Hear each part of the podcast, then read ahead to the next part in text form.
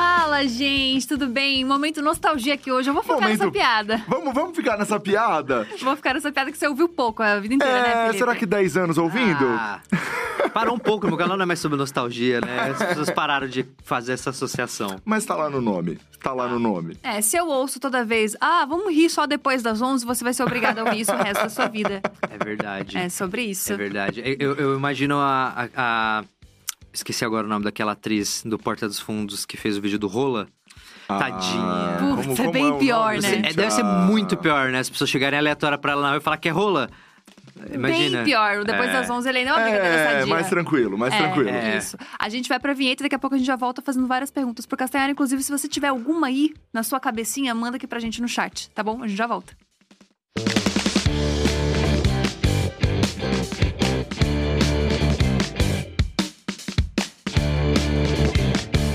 Júlia Ah, Rabelo. Júlia Rabelo. Rabe- Não, não é Júlia Exato. Rabelo. É, Júlia Rabelo. Do rola é a Júlia Rabelo. É, Júlia Rabelo. Não é a Júlia Rabelo. É. Vocês estão... É a não Júlia Rabelo. A Júlia o- Rabelo é a, lo- é a, é a A loira. loira. É E a ela não é do loira. Não é, não é do rola. É. Não é. Não é? é. Claro que é. Ela tá fazendo estão- um Não é. diálogo com o Kibe. É ela, é um diálogo com o Kibe. Oi? É. Não, eu tô falando do, do Rafael Infante. Eu tô Ah, falando do rola, que é sobremesa. rola da... da- Ah, É tá. que tem outro dois de vídeo. rola. Ah, tem que dois de rola, ó. Isso, tem- Lá tem bastante. Isso. É, rola é uma coisa que aconteceu Tem esse bastante. vídeo também. É, que, é que qualquer, vi- qualquer vídeo do Porta que é o Antônio Tabet que escreve tem rola. É rola verdade. É, então. É Letícia Lima. A Letícia Lima. Isso. Mas eu entendi vocês, vocês também têm razão, porque também tem um outro vídeo Da sobre rola, que é a Júlia falando, não, eu quero É, o que rola. eu quero, o que eu quero, é Mário ro- Alberto. Ih, É rola, É, que coisa maravilhosa. exato. Bom, quem pegar só essa parte do podcast... É ótimo. É, tá o que a gente incrível. quer, né? Isso já É. vai ser um corte, né? Um corte sobre rola. Ah, gente, vamos falar de rola aí. Bacana. Então, estamos aqui com ele, Castanhari, que olha, eu esse ano fiz 10 anos de programa de um cara só. Olha só. 10 anos 10 do meu anos. canalzinho, começou lá atrás, entrevistei o Castanhari. eh, Acho que foi no dia que eu te entrevistei, você estava fazendo 500 mil inscritos, lembra? Nossa, 500 mil inscritos. Cara, 10 não, eu lembro claramente, porque, tipo, você tinha é, entrevistado pouquíssimas pessoas do YouTube. Isso. E eu lembro que todo, toda pessoa que você ia entrevistar era tipo, caralho, o cara conseguiu, o Rafa tá entrevistando. porque era tipo, era o Cauê, o PC, o Felipe É. Neto, então tinha tipo a Paty. É. E era tipo, caralho. E aí eu lembro quando você veio fa- falar pra marcar a entrevista, eu falei, pô, deve tá dando certo o negócio. o Rafa tá. E, e eu guardo com muito carinho, cara. Eu também, eu tenho- você essa sabe, né? E, enfim. Te acompanha há muito tempo. Então é muito legal, assim, ver, né, a evolução da... A sua evolução como profissional, né, como empresário e tudo mais. É, eu torço muito pros meus amigos ficarem bem e ganharem muito dinheiro, ficarem ricos. Nossa, E- você tava lá quando tudo era mato, né? Eu, a gente tava, né, Castanhari? A gente tava, a gente chegou, mato. cara, era no YouPix, aquelas... Nossa, Nossa, gente, meu... eu não peguei essa fase do Pix. A gente chegou um pouquinho depois, a gente não chegou a ser convidada. Mas a gente ficava de olho e sempre eram uns rolê enormes, né? Tipo, os youtubers eram, tipo, as grandes celebs. É, eu lembro que, assim, o meu, o meu primeiro Pix foi em 2012. Eu ainda não era conhecido, porque meu canal bombou lá pro meio de 2012. Isso foi no início de 2012. E eu criei meu canal no final de 2011. Então tinha poucos meses de canal. E eu lembro, cara, eu conto essa história direto, de tipo... Eu já era fã de muitos youtubers, mas o que eu era mais fã de todos era o Cauê Moura. E aí... Eu tava entrando no YouTube, ninguém me reconheci- reconhecia ainda. E aí, daqui a pouco eu vejo uma multidão, assim, indo pra, pra parte da escada, né? Ficava lá no Ibirapuera, né? Tinha aquele, aquele lances Uhum. de... né, Não era nem escada, né? Eram as rampas que você ia Uhum. subindo. Aí, no final da rampa, já tinha uma galera, assim, esperando. Eu falei, nossa, quem que tá chegando? Nossa, quem que tá chegando? E aí, aí daqui a pouco surge, assim, né? O Cauê Moura, ele é alto pra caralho. Aquela barbona, aquele Aham. estilão dele, que, que dá uma amedrontada, dá- Aham. você a gente fica intimidado. E aí ele vem ele, assim, com um bolo de pessoas em volta dele. Eu, caraca, o Cauê Moura. E aí ele tá passando, assim, do meu lado, aí ele olha pra mim, assim, ele... Castanhari? Aí eu... Ô, Cauêzão! Ele veio em mim assim, pô, cara, teu, teu vídeo lá do Chaves que você fez, muito maneiro, parabéns. Querido. E tipo assim, ele parando pra conversar comigo e um monte de gente em volta dele. E ele parando, e eles, tipo, indo pra um caminho parando, opa, voltando, vindo, fala comigo, me Aham. cumprimenta e volta. Aí ele, aí ele, quando ele foi embora, foi todo mundo atrás dele, aí ficou uns dois ou três pra tirar foto comigo, porque o Cauê veio falar comigo. E aí, tipo, o cara nem me conhecia, mas, ah, você também faz vídeo de tirar foto? E eu, mó, tipo. Uou! Caraca, o cara que eu sou fã veio falar comigo, que foda, sei lá o quê. E é bizarro, porque hoje em dia o Cauê é, tipo, um dos meus melhores amigos na vida real mesmo. Fora YouTube, a gente realmente é amigo mesmo. E, e naquele dia foi, foi um dia meio marcante, porque ao mesmo tempo em que um ídolo meu, né, é, veio falar comigo e teve toda essa coisa. Nossa, quanta gente foi babaca comigo naquele dia por não saber quem eu era, digamos Sim. assim. Não é nem por não saber, mas é por, não, por eu não ser ninguém ainda. Aham. Eu marquei cada um desses rostinhos. Bem vingativo. Nossa, eu marquei assim, tá no meu coraçãozinho, assim. Eu fiz uma tatuagem com o rostinho de cada um deles, assim, no meu coração, naquele dia. Que bacana. Vamos falar o nome deles aqui pra gente já começar bem? Não, não falo. Mas, mas a gente não esquece, que a gente é rancorosa. Gosta sim. Mas, Castanhari, nesse momento, você que tem uma, uma carreira que você começou. Você já tinha uma carreira, então você já tinha um trabalho ali, né? Acho que muitos youtubers começaram porque estavam ali saindo da escola e começando a produzir, mas você não. Você já trabalhava, já tinha sua profissão, já tinha uma carreira estabelecida que você imaginava que você ia seguir. E daí você decidiu, não, vou tentar aqui internet. É, 10 anos, do, 11 anos, ou quase 12, né? Já se passaram anos, disso. 11 11 anos. anos. Você olha pra trás, assim. Qual é a sensação? Porque você, né, acho que visivelmente acertou na escolha, né? Qual é a sensação hoje quando você olha pra trás? Cara, é, est- é estranho, assim. Sempre que eu paro pra refletir sobre isso, eu, eu, tento, eu tento ir muito pra um lugar de gratidão. De tipo, ainda mais olhando hoje em dia o que o YouTube virou, e penso, caraca, eu, eu tive a, a- Eu tomei a decisão de, de ir pro YouTube, mas na hora perfeita, Uhum. cara. E, e- e é, e é muito louco, porque pra mim teve um momento de decisão, de tipo, ou vai ou não vai. Porque eu, eu já tinha tentado fazer uns quatro, cinco vídeos, não tinha bombado, não tinha dado certo.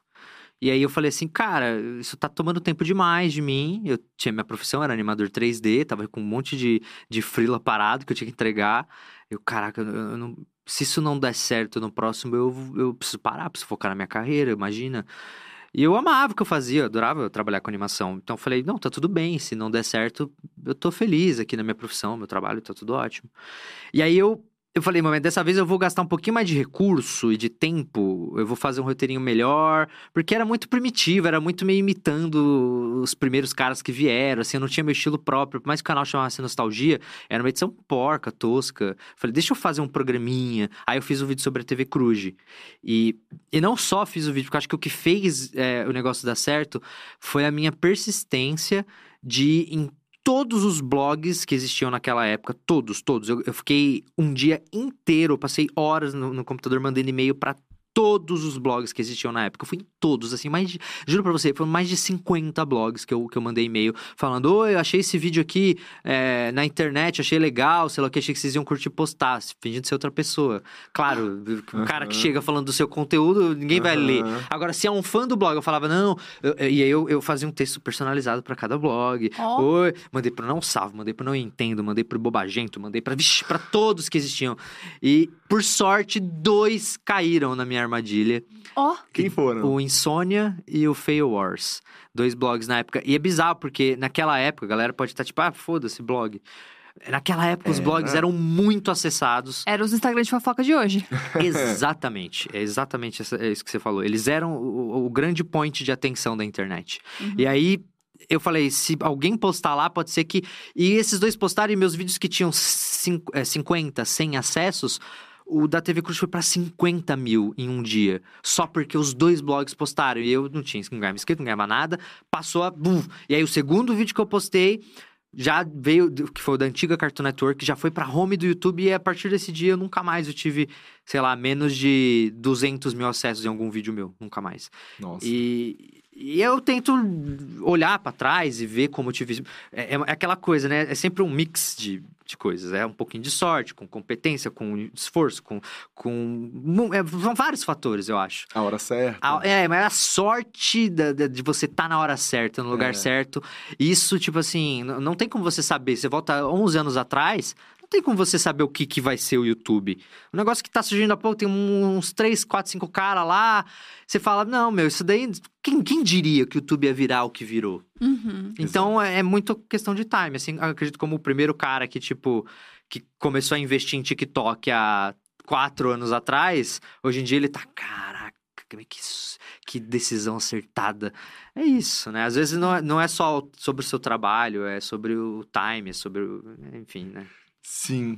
E você hoje, é, Castanhari, tem uma, uma dinâmica de produção que acho que se assemelha muito ao que existia na televisão, assim, né? Você tem a sua equipe de produção, você tem uma periodicidade que você posta os seus vídeos, e você, a sua janela de exibição é o YouTube. Essa é a sua janela de exibição principal, assim. Então, o seu canal de exibição, onde você conversa com a galera, isso tudo, é o YouTube. E ele é seu. Uhum. Você não tem que dividir ali percentual com uma emissora, com isso ou com aquilo. Você divide, claro, da monetização com o YouTube, mas você é, comercializa, enfim, os seus conteúdos ali. Quais são os critérios hoje para as marcas estarem com você, assim? O que que você... Puta, acho que as marcas todas me odeiam, cara. é, é porque eu sou muito chato. Eu sou... Eu sou muito chato. Acho que... É você deve conhecer muita gente que é também, né? isso não é uma característica única minha, mas é porque eu sinto que é, é tão, é, é, um privilégio tão grande eu ter conquistado tanta gente fazendo um trabalho que eu acredito é, e tentando ser honesto com a minha audiência em relação aos conteúdos e a qualidade do conteúdo. Então, por, por, por, esse motivo, eu sinto que eu não posso tratar essa galera como massa de manobra e enfiar qualquer produto goela abaixo dele só porque eu vou ganhar dinheiro com isso. Então, se eu não acredito no produto, eu não fecho, cara. E já. Putz, que eu já perdi dinheiro, cara, no YouTube. Eu não sei ganhar dinheiro. Essa é uma coisa que eu já entendi. Eu não sei ganhar dinheiro na internet. Não é, não é o meu principal negócio nesse sentido, tipo, não é o que eu sou bom. Eu não sou bom em ganhar dinheiro, eu sou bom em fazer, produzir conteúdo. É, agora, muitas vezes esse conteúdo vai, vai, vai trazer prejuízo para mim. E muitas vezes traz. Uhum. Porque eh, não é o meu foco principal o dinheiro. Então, os, os requisitos, assim, é eu acreditar na marca, eu, tipo, curtir. Quando eu gosto do produto, quando eu gosto da marca, é, eu sempre deixo claro, eu sempre, na hora de festa, falo, putz, fala para eles que eu gosto. É, recentemente fiz muita coisa com o Mercado Livre. Eu adoro o Mercado Livre. Uhum. Putz, eu amo o Mercado Livre. Então, quando eles vieram conversar comigo, eu falei, putz, eu amo vocês, cara. Eu sou level 6 lá no Mercado uhum. Livre. Eu gasto muito dinheiro, acho ótimo o serviço de vocês. Então, quando eu gosto, quando eu, eu, eu como usuário, eu tô satisfeito com o produto e essa marca vem entrar em contato comigo e quer que eu diga, eu falo, pô, que ótimo, eu já gosto de vocês. Então, esse é meu principal. Se eu não conheço, Sabe? Tem muita marca que eu não conheço, que eu já trabalhei, que eu não conhecia. Eu falei, deixa eu conhecer, deixa eu entender o que esses caras fazem. Eu vou lá, vou conhecer, vou, vou, vou no Reclame Aqui, eu vou, eu, eu vou atrás para entender uhum. se, se eu não tô entrando numa furada. E tem algumas coisas que eu já fico meio de fora, assim. Tem algumas coisas que eu não trabalho. Tipo, casas de aposta, eu não trabalho com casas de uhum. aposta. Por mais que eles venham com um caminhão de dinheiro para cima de você, e vocês estão ligados que eles vêm. Uhum. Ah, se eles adoram o papai YouTube. Uh, olha aqui, dinheiro! Aí o YouTube olha e fala: Caraca, quanto dinheiro então? Aqui, ó, casa de aposta, vamos fazer seus seguidores perder dinheiro. Eu, eu não acredito nisso. E, e, e, é tipo assim, é diferente. E, e, assim, tem, tem, tem casas de apostas e casas de apostas também, né? É, tem umas que é só é, que é só aleatório e você só perde dinheiro. Não é tipo assim, ah, eu, como um bom analista de futebol, eu vou apostar aqui no jogo contra o Flamengo e o Palmeiras, sei lá o quê, porque eu acho que as estatísticas assim, babá, o Palmeiras está no momento bom, o Flamengo. E aí você faz uma aposta de quem você acha que vai ganhar, e é isso tudo certo. Uhum. Agora, tem tipos de, de casa de aposta que não é assim, que é tipo assim, ó, oh, um gráfico subindo, quando que ele vai parar? Ah, aperta o botão, apertei, perdeu! Sim. Sim. Saca, cara, eu olho isso. E sei lá, cara, eu, eu acho que eu não consigo, eu não consigo. E eu vou te falar que já tremeu a mãozinha, assim, tipo, cara, isso ia resolver minha vida. Eu tô com uma é galera, muita gente pra pagar aqui, a retrospectiva é caro, puta que pariu. e aí, só que no final das contas eu falo, não, às vezes, às vezes precisa de um, de uma má publicidade pra eu perder hum, a galera é. pra sempre. Pra, tipo, galera, nossa, Sério, Castelli, que você tá. Eh, porque eu, eu, gosto de pensar que minha audiência é inteligente. Uhum. Então os caras vão ver, uhum. vão, vão perceber se eu tô fazendo propaganda de um produto merda, né? Ou num produto que é duvidoso, que foi feito só pra né, pra galera perder dinheiro, como muitos desses daí que eu Sim. falei. Mas, enfim, é, esses são os requisitos. Eu preciso gostar da marca, é, E eu preciso, se eu não, se eu não conheço, se eu não gosto, não conheço a marca, eu preciso entender que é uma marca séria, que, que tem um propósito. É, eu, gosto, eu trabalho muito com instituição de, de educação, cara. Eu acabei de fechar uma parceria muito legal com a FTD, que é uma, Uhum. que é uma rede de ensino. Os caras fazem livros, sistema em escola, é, livro didático. Eles são gigantescos, assim. E eu, e eu fechei uma é, propaganda com eles, não só propaganda, mas uma parceria de consultoria. Então agora eles Ai, que fazem legal. fazem toda a pesquisa, revisão, consultoria dos vídeos, é muito legal, assim. Então, esse tipo de marca eu adoro, cara. Trilha do Enem, já fiz muita coisa com trilha do Enem. Sim. Instituição de, de educação é o que eu A mais gente gosto. já fez YouTube Edu, né? YouTube, então... YouTube Edu também. Eu- eu- Então- então, esse tipo de coisa eu, eu adoro, eu adoro. É o que eu mais gosto. Hoje a maior parte do, da grana, então, vem de AdSense mesmo, vem da galera assistindo os vídeos. Então, a, a maior parte da grana da minha vida, do Castanheira Pessoa Física, vem ainda de, de ações e coisas com a minha imagem, né? No final das contas, hoje em dia, é muito mais fácil o cara querer vir fechar algo com a minha imagem do que necessariamente com o meu canal. Porque com o meu canal, às vezes, fica caro pra, pra, Uhum. muita marca. E, às vezes, fazer uma ação pontual comigo é mais barato. A gente fecha um post no Instagram, alguma, alguma coisa assim, aquela, o famoso, né? Ah, um Reels, sequência de stories. Vem, vem sempre, vem muito isso, vem igual a padaria. As, as, as agências chegam, tipo, ah, temos isso daqui, joga para seis influenciadores essa campanha aqui, vamos ver quem aceita. é- E vem muito disso. Acaba, né? Eu tô bastante tempo no YouTube, então as marcas me conhecem, ent- então por isso eu chego a bastante coisa. Então esse é meu principal principal fonte de renda hoje em dia. Eu gostaria que tivesse mais marcas pro canal, mas o canal às vezes é mais complicado, Uhum. né? Às vezes é o valor, às vezes é o tipo de entrada, às vezes é o tipo de marca, o tipo de empresa, o tipo de produto. Às vezes é muito mais fácil eu divulgar algo nos meus stories, na minha rede social pessoal, do que colocar aquilo no meio do vídeo. E eu e dói. Até porque inserir no meio do vídeo tem que ter um contexto, né? E nem sempre faz sentido. Então, pode ou não, né? Aquela coisa, você pode ter o famoso spot, que você não necessariamente o produto tem a ver com o tema, ou você pode ter um conteúdo especial feito para o tema. Então, tem um, os caras, sei lá, Coca-Cola veio e quer fazer um nostalgia sobre refrigerantes. Então, aí é um tema que eu não faria se a Coca não tivesse falado comigo. Uhum. E aí, esse é um especial. É claro, fica mais caro. Então, às vezes, nem é, nem é- não é tão simples fazer algum, algum vídeo. Não quero desencorajar as marcas. Venham para o canal, né? Dá um jeito. A retrospectiva tá precisando de patrocínio, é caro. Então, e esse é um, um dos pontos, assim, porque você já falou algumas vezes sobre isso. É, o seu canal, ele se paga? Ou você tem que pegar dinheiro de uma outra coisa que você faz pra poder pagar a produção do seu canal? Ou hoje ele se paga? No geral, ele se paga. No geral, ele se paga. Assim, tá. O clube de canais deu um gás. Uhum. Né, que é, o, que é o esquema do YouTube ali, né? Um Uhum. Patreon do YouTube.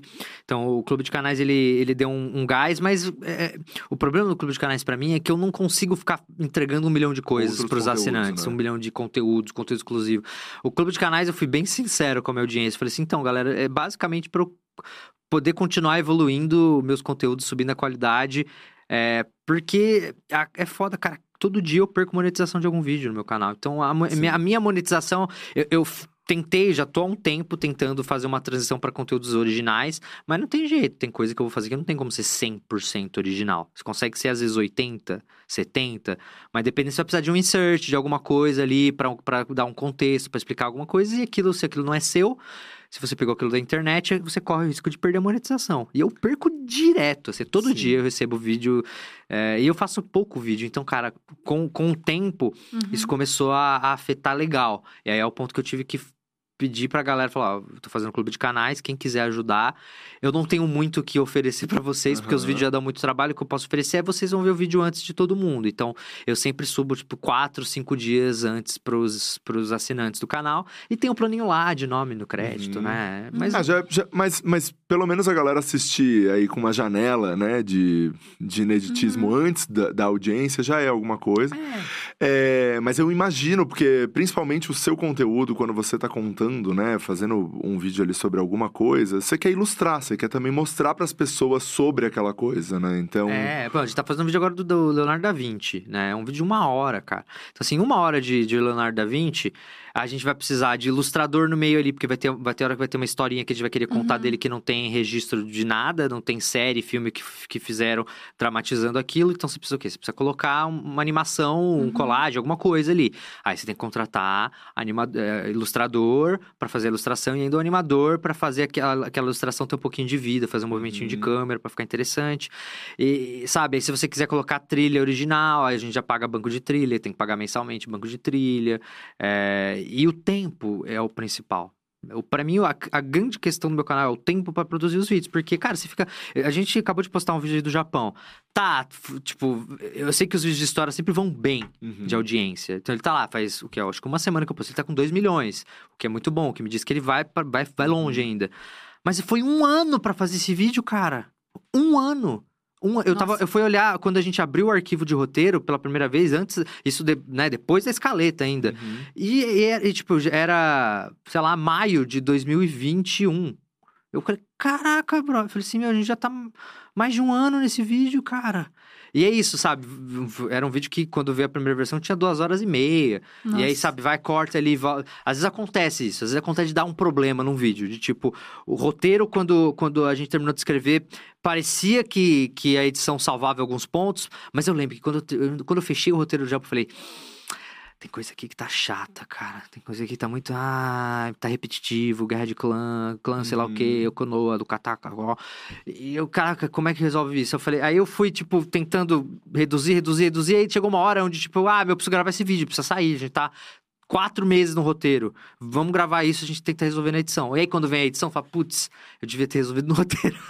aí, aí você tem que voltar pra roteiro pra resolver algumas coisas, porque. E eu sou muito chato. Eu, eu lembro a primeira vez que eu assisti o- a versão do, do Japão, eu odiei com. Mas eu odiei o vídeo com. E eu odiei mais ainda pelo fato de eu saber que ele tá há um ano sendo. E é há um ano que eu tô usando os editores do canal pra esse vídeo. Aham. Que aí eu, sabe, aí se eu vou fazer qualquer outro vídeo que é mais urgente, eu preciso parar o Japão, Uhum. para o Japão, vamos fazer um vídeo aqui agora das urnas eletrônicas, é um assunto importante, o desmatamento, sei lá, qualquer assunto importante que eu, que eu Que é sinta factual. que factual, que o time faz total diferença Uhum. nas visualizações, vocês sabem.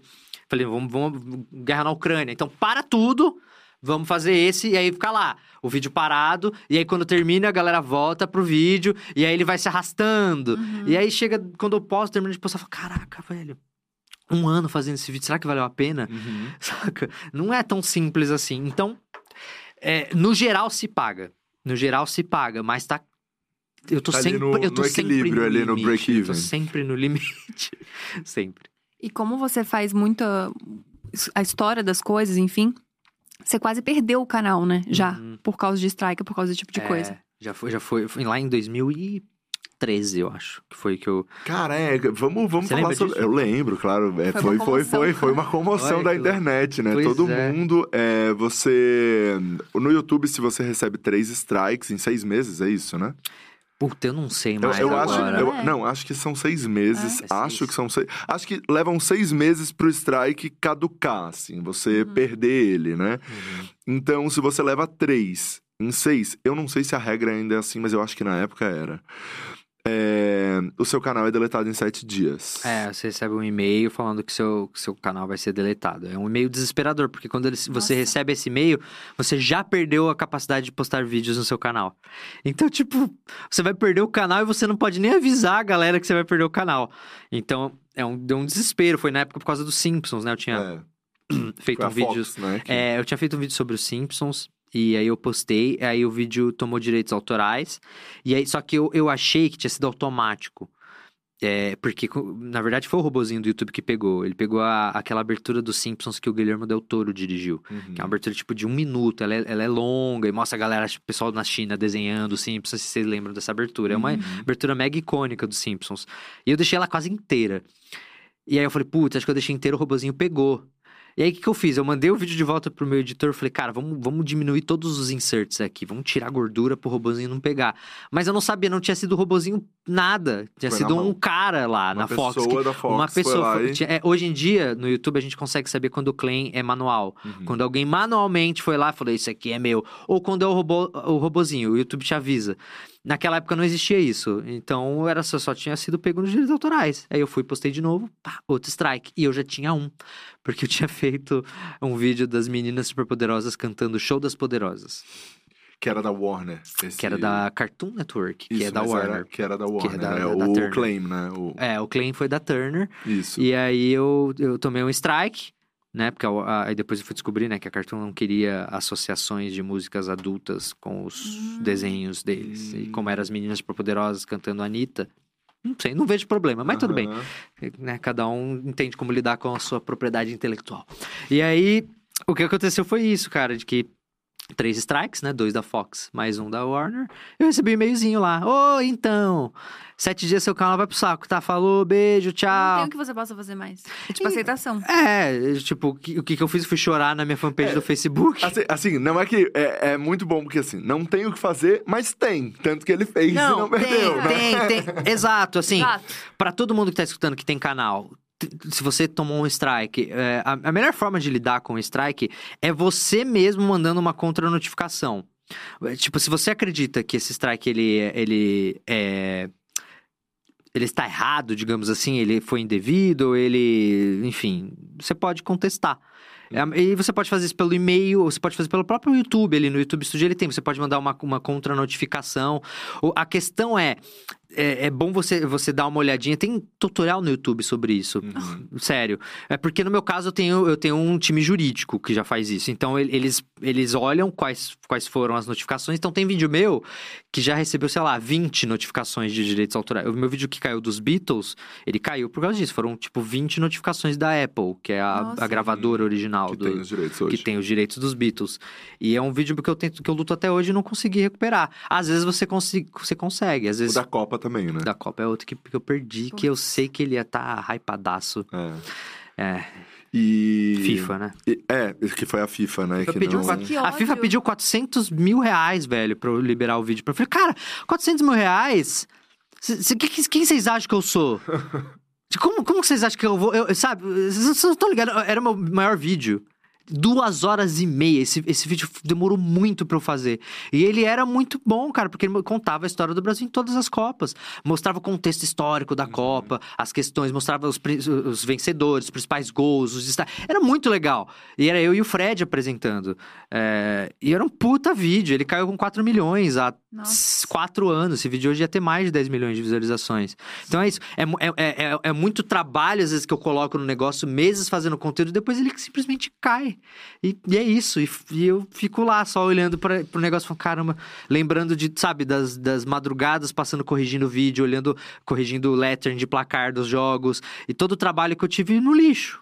No lixo. Mas você entende? É... Entendo. que- é, é porque eu acho que esse é, o- esse é o grande ponto, assim, né? É, é- é frustrante, mas É ao mesmo tempo o direito é deles, né? Que é a mesma coisa se alguém pegar um vídeo seu e. É, é, assim, eu entendo, ao mesmo tempo em que se eu fosse a FIFA e algum youtuber fizesse um vídeo assim, eu ia achar do caralho. Eu coloquei. Eu, eu- meu, tem link pro canal da FIFA, tem marca é. d'água do, do, do canal da FIFA em todos os inserts.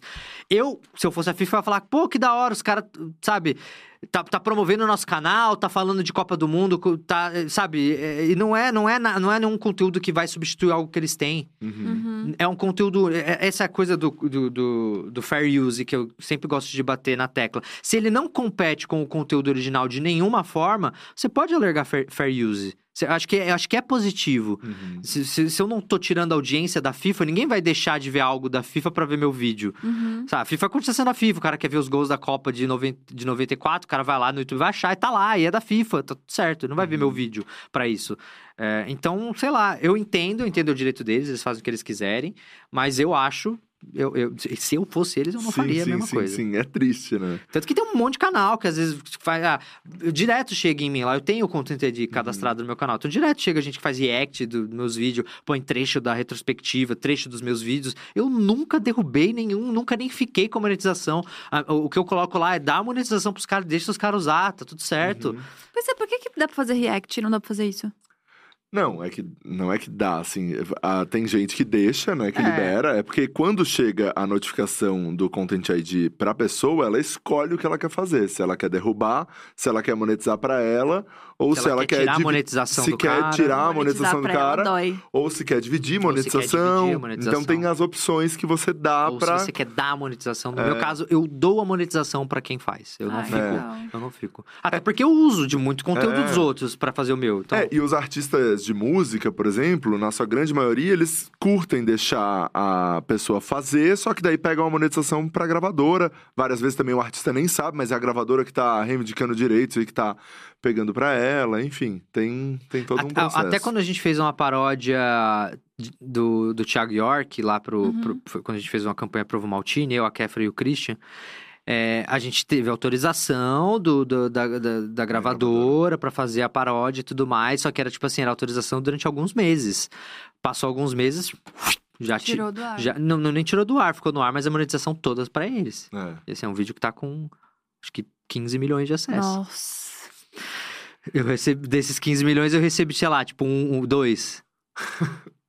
Mas tudo bem, tá tudo certo. É assim. Com uma tristeza nos olhos, tá tudo bem, É, tá tudo, tá tudo certo. certo. A, a história toda começou por, por isso, né? De tipo, a gente conversando do, como funciona essa monetização, se, se meu trabalho é viável, se meu negócio é Aham. viável ou não, é isso. Tipo, é, a- a- a- é- eu tenho que me adaptar. Sim. Então, o que eu fiz é começar a focar mais em conteúdo original. Porque aí não tem como cair. Uhum. Só que aí custa muito mais caro. Esse é o grande problema. E aí os vídeos longos, tipo, como é que eu vou fazer um vídeo de história sem usar alguma coisa? Ou eu sou um grande, ou eu sou tipo a Discovery, o grupo Discovery, e eu vou lá e eu vou ter uma puta equipe pra fazer uma dramatização da, da batalha da Segunda Guerra Mundial, saca? S- Quem, que youtuber vai conseguir fazer isso? Eu tô falando, sabe, fazer vídeo sobre a Revolução Francesa, o- como que eu vou rechear meu vídeo? Eu vou usar documentários, séries, mas eu não, eu não vou usar trechos gigantescos, eu uso pequenos trechos, às vezes, pra colocar, pra ilustrar. Mas é, é isso, não dá pra ser só eu falando. Ou dá pra ser tudo animação. Eu já tenho um projeto no meu canal que ele é todo animação.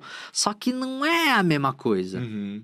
Para os vídeos de história, eu percebi que a galera gosta, às vezes, de ter imagem da, da Uhum. dramatização, assim, pra você ser jogado pra dentro do negócio. Tem um momento de respiro ali, que o pessoal, a guerra, a batalha, e você vendo aquilo, parece que você tá fazendo parte, assistindo uma parte da história. Uhum. Isso é legal. Então, é- é- não tem como fazer sem esses Tem esses uma conteúdos. pergunta aqui que é justamente sobre os vídeos de história também.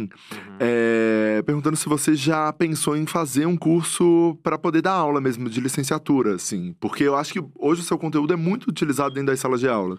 Já pensou sobre isso? Já, já... Não, não, não, não, não, eu não sou professor, eu não tenho jeito como professor. Por mais que, que muita gente me coloque nesse lugar, eu sou um apresentador e um diretor.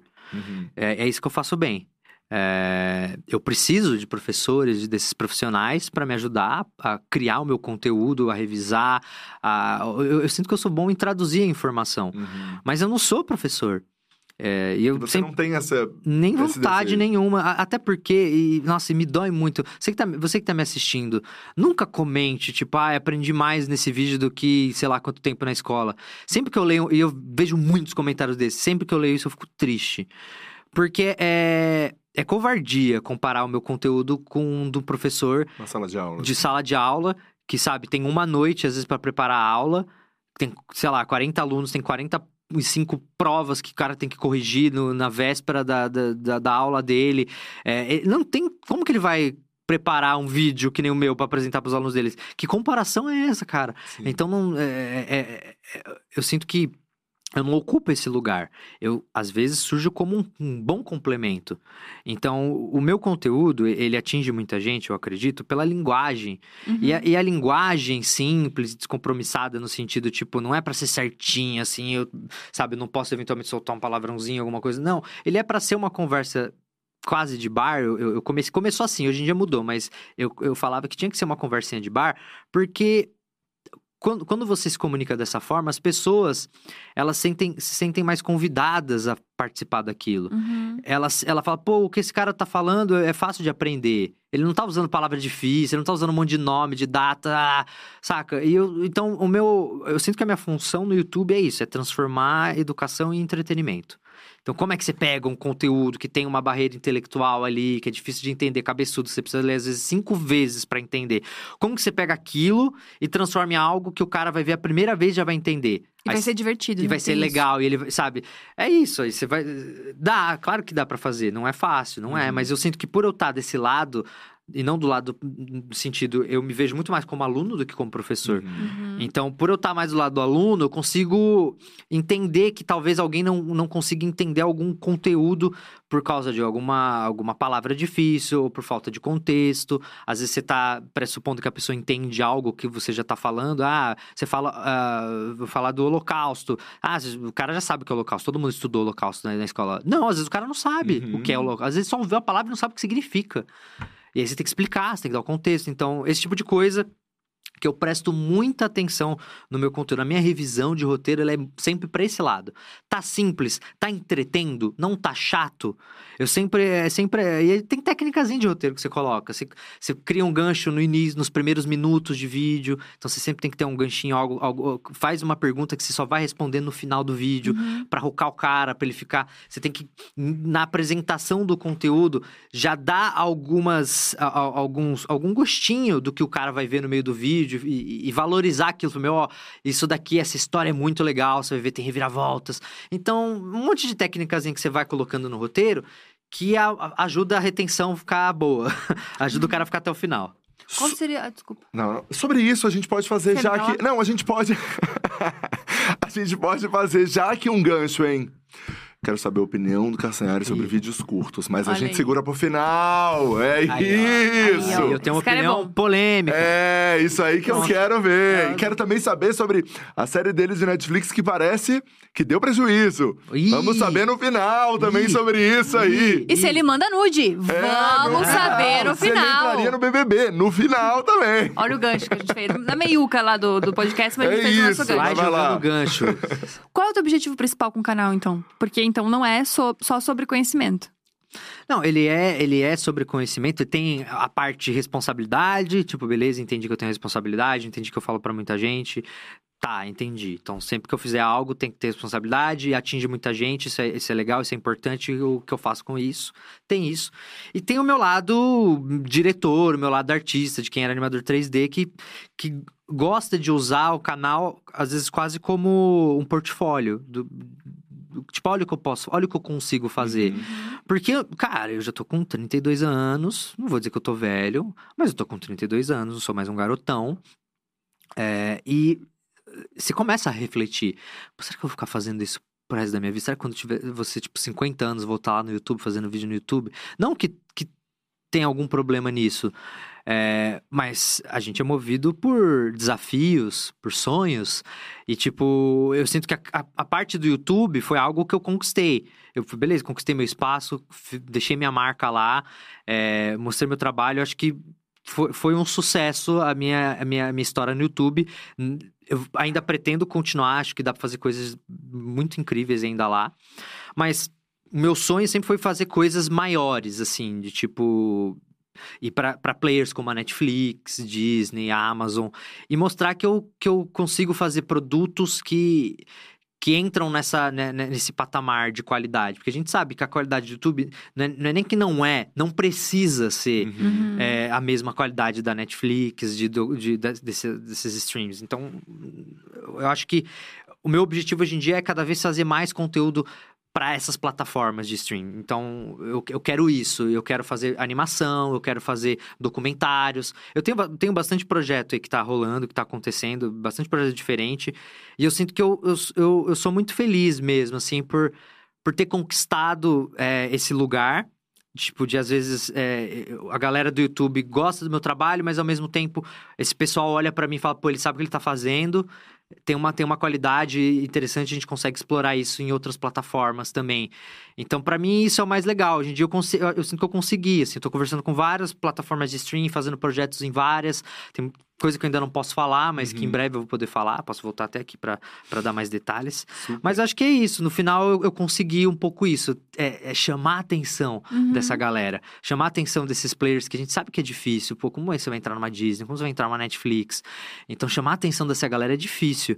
Então, eu sinto que eu consegui. Então, esse, foi, esse é- era um objetivo meu. E hoje em dia, se falar qual é o seu sonho, qual é o seu grande objetivo, putz, eu tenho um sonho de ganhar algum, algum prêmio grande, assim, é, pro Brasil, assim, como o Porta ganhou um M, Uhum. é, com o Porta dos Fundos, que é do caralho, Uhum. puta motivo de orgulho pro Brasil.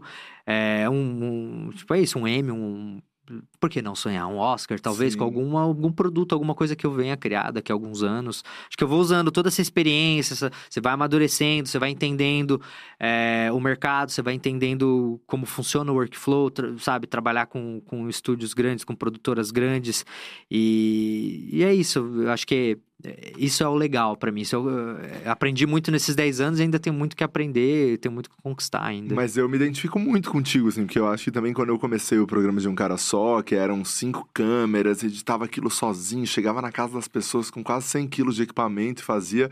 Era isso também, era mostrado o que, que eu era capaz, assim, e para que isso nos abrisse portas, né, no meio desses 10 anos aí, a gente poder, enfim, chegar e conseguir acessar lugares que talvez a gente não ia acessar se não fosse o YouTube, né? É, muita gente fica dependendo só do, de uma plataforma. e Isso é um erro tão grande, mas é um erro tão grande. Assim, a- você não é dono da plataforma. Você está na plataforma no momento em que ela está boa.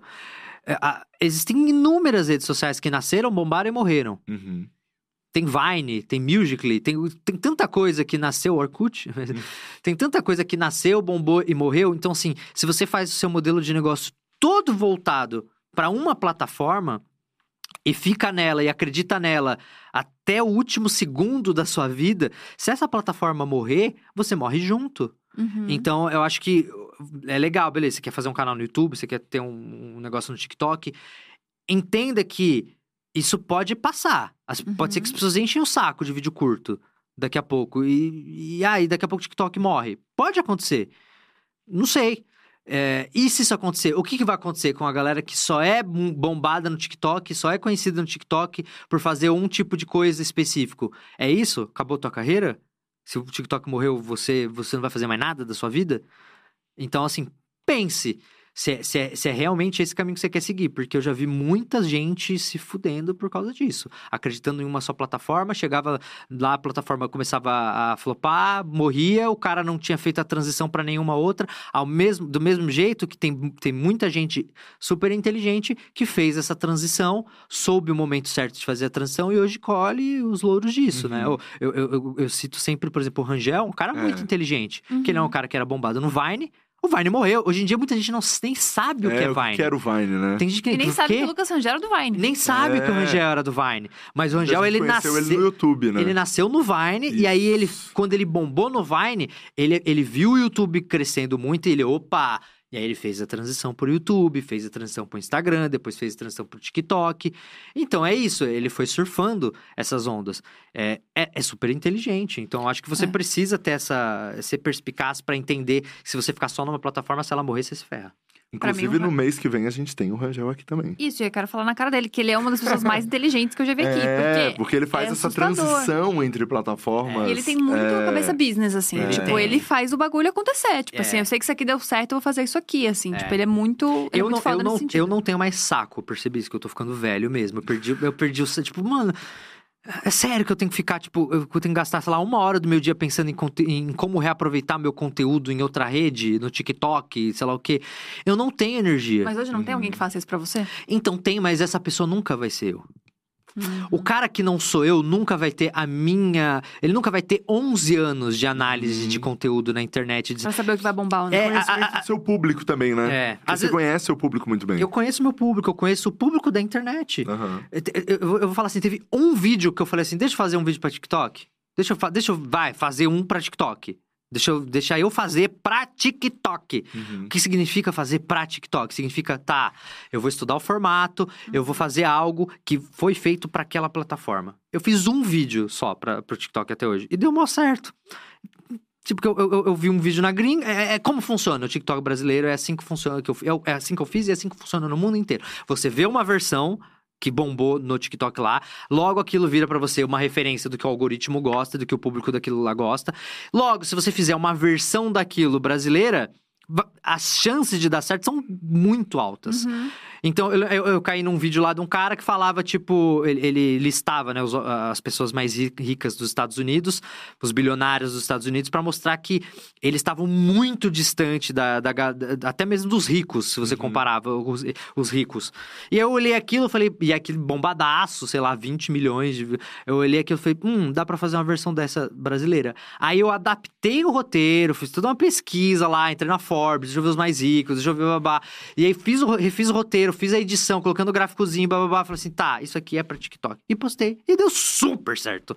Deu tipo 6 milhões de views no TikTok. E deu mais, mais 4 no Instagram. E aí eu falei assim: é isso, esse vídeo é a prova de que eu não, nunca vou bombar no TikTok. Porque eu não, eu não tenho como eu ficar gastando essa energia. E ninguém mais vai conseguir fazer isso. Ninguém vai ter essa cabeça de adaptar o roteiro e fazer do jeito certo e olhar os conteúdos e falar: não, isso aqui tem a ver comigo, isso aqui eu consigo traduzir e adaptar. Não, ninguém vai ter. O cara vai ter lá, vai olhar um videozinho, ah, esse aqui curtinho, esse aqui acho que funciona. Mas, é, cara, não é qualquer pessoa que consegue olhar e entender o algoritmo, entender. A gente já está muito tempo na internet, a gente vê as coisas de uma forma diferente. A gente, tá, a, a, a gente foi ensinado a olhar, analisar número, engajamento e entender por que aquilo funciona. É, meio que sem querer, assim, né? Contra a nossa vontade, mas a gente é obrigado a fazer isso. Se a gente quer, se você quer surfar nesse universo, você precisa minimamente entender como ele funciona. Eu entendi, hoje em dia eu tô de saco cheio. eu não quero. Então é isso, eu não vou gastar. Eu, eu preciso entender qual é o meu objetivo. Uhum. Aonde isso ajuda o meu objetivo? Meu objetivo é, é, é ficar rico, meu objetivo é, é, é, fazer um, um, produto que ganhe algum prêmio e, e, seja reconhecido como uma obra brasileira é, de orgulho e tudo mais. É, eu preciso escolher. Então, eu, eu olhando os meus objetivos de carreira, eu entendo que não compensa eu ficar dedicando duas horas do meu dia para fazer conteúdo curto. De, vale muito mais a pena eu, eu usar o meu tempo para outros projetos. Projetos maiores, para desenvolver uma animação, sabe? Eu, aquelas duas horas que eu podia estar tá fazendo coisa do TikTok, eu tô lá desenvolvendo personagem, é, assistindo masterclass de roteiro, uhum. é, aprendendo para colocar aquilo no meu trabalho e não só preocupado com quantos seguidores eu tenho, se eu tô ganhando, perdendo seguidor. É, porque é muito difícil, cara. Isso entra na nossa cabeça. Nossa, a galera que não trabalha com isso não entende o quão difícil é lidar com números na internet, principalmente quando eles começam a baixar. Opa. É. É difícil. Isso é, isso é, um, é um mindfuck tão grande, porque se seu, seu negócio inteiro é sobre isso, é sobre números, e, e a gente usa os números para vender para cliente, uhum. para ganhar dinheiro, para ah, não, olha os números, e o cliente pede os números, deixa eu ver os seus números de história, deixa eu ver os seus números de vídeos. E ele espera, quando ele faz algo com você, ele espera que aqueles números uhum, sejam, sejam, iguais. iguais. Cara, essa pressão dos números, ela vai te destruindo por dentro se você não sabe lidar com ela, vai te consumindo. O Rômulo aqui tá perguntando se você já se sentiu pressionado é, para trabalhar com, as, com todas as plataformas, assim. Tipo, você se sente pressionado pelo público? Ah, se eu abro é, o meu, meu Instagram e vem um Reels lá bombado, eu já sinto pressão. Eu já fico, uhum. ai, mano, eu tenho que fazer Reels, né? Ai, que merda. É isso. Você abre a rede social, aquilo é um lembrete um lembrete constante de que você tem que produzir, você tem que fazer mais, você tem que. E é difícil lidar com isso, cara. É. Não sei se eu lido super bem com isso. É, e isso que eu sou um cara que ainda tem números, sabe, relevantes e tudo mais. E eu fico imaginando, caralho, às vezes você posta um vídeo que você esperava que fosse bem, ele não vai, aquilo te destrói, cara. Porque é, são, o nosso canal, saca? Tipo, ele vira o nosso filhinho. Então, tipo, os vídeos que saem no canal são os nossos netos. Sim. E aí, você, pô, você, você, você pare um neto mó bonitinho ali, que você acredita, ai, que legal. E aí você posta lá e ninguém quer olhar pra ele, acha que o bebê é feio. Ah, que bebê Cara, feio. Mas eu acho que a gente é muito mal acostumado. Porque eu acho que a galera que entrou no YouTube, a gente tá. A gente entrou em, em outro mood, em outro ciclo. Porque, pelo menos no Depois das 11 era assim, tipo, a gente postava um vídeo e Podia ser que demorasse quatro dias para esse vídeo bombar. E a gente só teria noção de se esse vídeo foi ou não foi bem depois de uma semana, quando a gente postaria o outro. Mas, você, mas com o tempo suficiente no YouTube, você, você aprende que nas primeiras 24 horas você já sabe se o vídeo é. vai bem ou não. Mesmo assim, tem vídeo que, tipo, depois de, sei lá, por exemplo, depois das 11 era assim: a gente fazia um vídeo sobre Halloween, whatever. No outro Halloween, esse Ele... vídeo podia ah, bombar de um jeito é. absurdo, entendeu? É Porque as pessoas pesquisavam, enfim. Ou um desafio que hoje não tá tão legal, mas aí outra pessoa fez e o vídeo bombou bombou, e aí as pessoas vão pro nosso vídeo também. Enfim, as coisas podiam melhorar. E acho que hoje em dia as coisas não são mais tão assim. Acho que hoje em dia, é mais do que nunca, é tipo muito imediato é se aquele vídeo assim, vai né? bem ou não vai bem. E acho que a gente tem essa. A gente, pelo menos todo mundo que senta aqui, que fala do YouTube e fala sobre os vídeos curtos e fala sobre é, essa, essa galera de, de engajamento e tal, é sempre nessa sensação de. Putz, a gente estava acostumado com outra coisa. Eu acho que estar, estar acostumado com outra coisa faz a gente não ter esse essa flexibilidade que as pessoas hoje em dia têm, assim, que eu vejo, pelo menos. Que, tipo, ah, não foi bem, beleza, o próximo vai melhor e tal. A gente que eu, sofre eu tanto. Que, é, eu, eu que demoro, às vezes, um ano para fazer um vídeo, não consigo. Nossa, Porque é isso, depois. É, eu demoro muito tempo para fazer os vídeos. Então, quando, quando posta, é, eu já fico com aquela expectativa. E, é, e tem a ver também com o fato de eu precisar que o vídeo vá bem. Porque se ele não ir bem, significa que as visualizações no final mês vão ser menor, menores e o, o que significa que vai ter menos dinheiro para pagar a equipe. Eba, e a equipe é caro. Então, no final das contas é isso. É, é, é uma mistura de sentimentos, saca? É, e, mas é, é bizarro. O, o é, é, tipo, muito mais eficiente que droga quando um vídeo vai muito bem. Tipo assim, é, é muito mais. É, é, é, um, é, um, é dopamina assim saindo pelo ladrão, cara. É bizarro. Tipo, um vídeo, às vezes, que, principalmente quando é um vídeo que você não achava que ia tão bem, e aí você posta e ele bomba, e você. Uau! É. é, é tipo droga, cara, é bizarro. E é, imagina, é ratinho. Você, você posta um negócio, aí ele dá certo, e dopamina. Aí você vai, faz, posta de novo. Aí no decorrer do tempo, Cara, isso, isso você vira um você ratinho de daquilo. laboratório e você fica dependente daquela Sim. dopamina. Yeah. Quando eu entrevistei o, o Lucas Inutilismo, ele falou que toda vez que um vídeo bombava, ele não queria mais fazer aquele vídeo. Ele, tipo, completamente o oposto. Eu falei, caraca, me ensina a ser assim. Porque ele falou, tipo, ah, esse vídeo foi bem, eu não quero mais fazer esse formato. Porque, tipo, já foi bem, agora eu quero tentar outra coisa, entendeu? O Lucas, ele é um cara, ele é um, ele é um ser humano fora da é, curva. Ele, é ele, ele, ele, ele, não se importa muito com essas coisas. E é maravilhoso, porque Isso ele é tava muito em paz, é. assim. Ele fala muito em paz e o conteúdo dele é super legal. Tipo, de vez em quando ele posta é. umas paradas, eu fico, tipo, meu Deus, como segura e ah, pensa nisso. Ele é foda, ele é relevante, ele é, engraçado, ele é autêntico. É, mas é isso, nem todo mundo consegue lidar, porque eu sinto também no, no, caso dele, ele não tem uma puta equipe, né, tipo, pra, pra pagar. Então, no final das contas, tipo, ele tá, ele tá fazendo o show dele agora pelo Brasil, né, que é o, a playlist de funk dele, que é muito da hora. Muito. Não sei se quem tiver oportunidade de ir no show do Lucas aí vá, porque é muito divertido, é muito divertido. E o cara é um rockstar, né? Então ele, ele tem a galera na, na, na, na, palma das mãos, assim, é muito louco. Mas é isso, acho que essa. Quanto mais responsabilidade você tem, quanto mais bocas você tem para alimentar, é, é, mais aquilo te afeta. Quanto mais uhum. vira negócio. E eu nunca quis que virasse, virou também, mas é isso. Eu fui pro YouTube porque eu não queria ter chefe, né? Porque eu queria ser dono do meu próprio conteúdo. E, começou assim, ah, legal não ter, não, não ter chefe, eu sou meu próprio chefe. Mas quando você vira o chefe, você entende a responsabilidade Exatamente. do chefe também. De pagar a conta daquela galera. É, de pagar o é salário da galera, Exato. velho. Você tem que pagar. E... Sei, bem, sei, sei bem como é. Mas, é... Castanhari, teve ah, recentemente também uma outra questão que aconteceu, que é sobre os vídeos curtos, que foi o Felipe, né? O Felipe Neto falou sobre, sobre vídeos curtos. Uhum. É, de uma certa forma, forma, assim, até dando uma diminuída ali, né, em, em quem está produzindo isso ou não está, ou quem está consumindo, na verdade, talvez nem tanto sobre quem está produzindo. produzindo. mas quem está consumindo. É, qual é a sua é, percepção sobre o assunto, assim, sobre esse consumo hoje muito grande, né, de vídeos curtos? É, qual a sua percepção, principalmente você?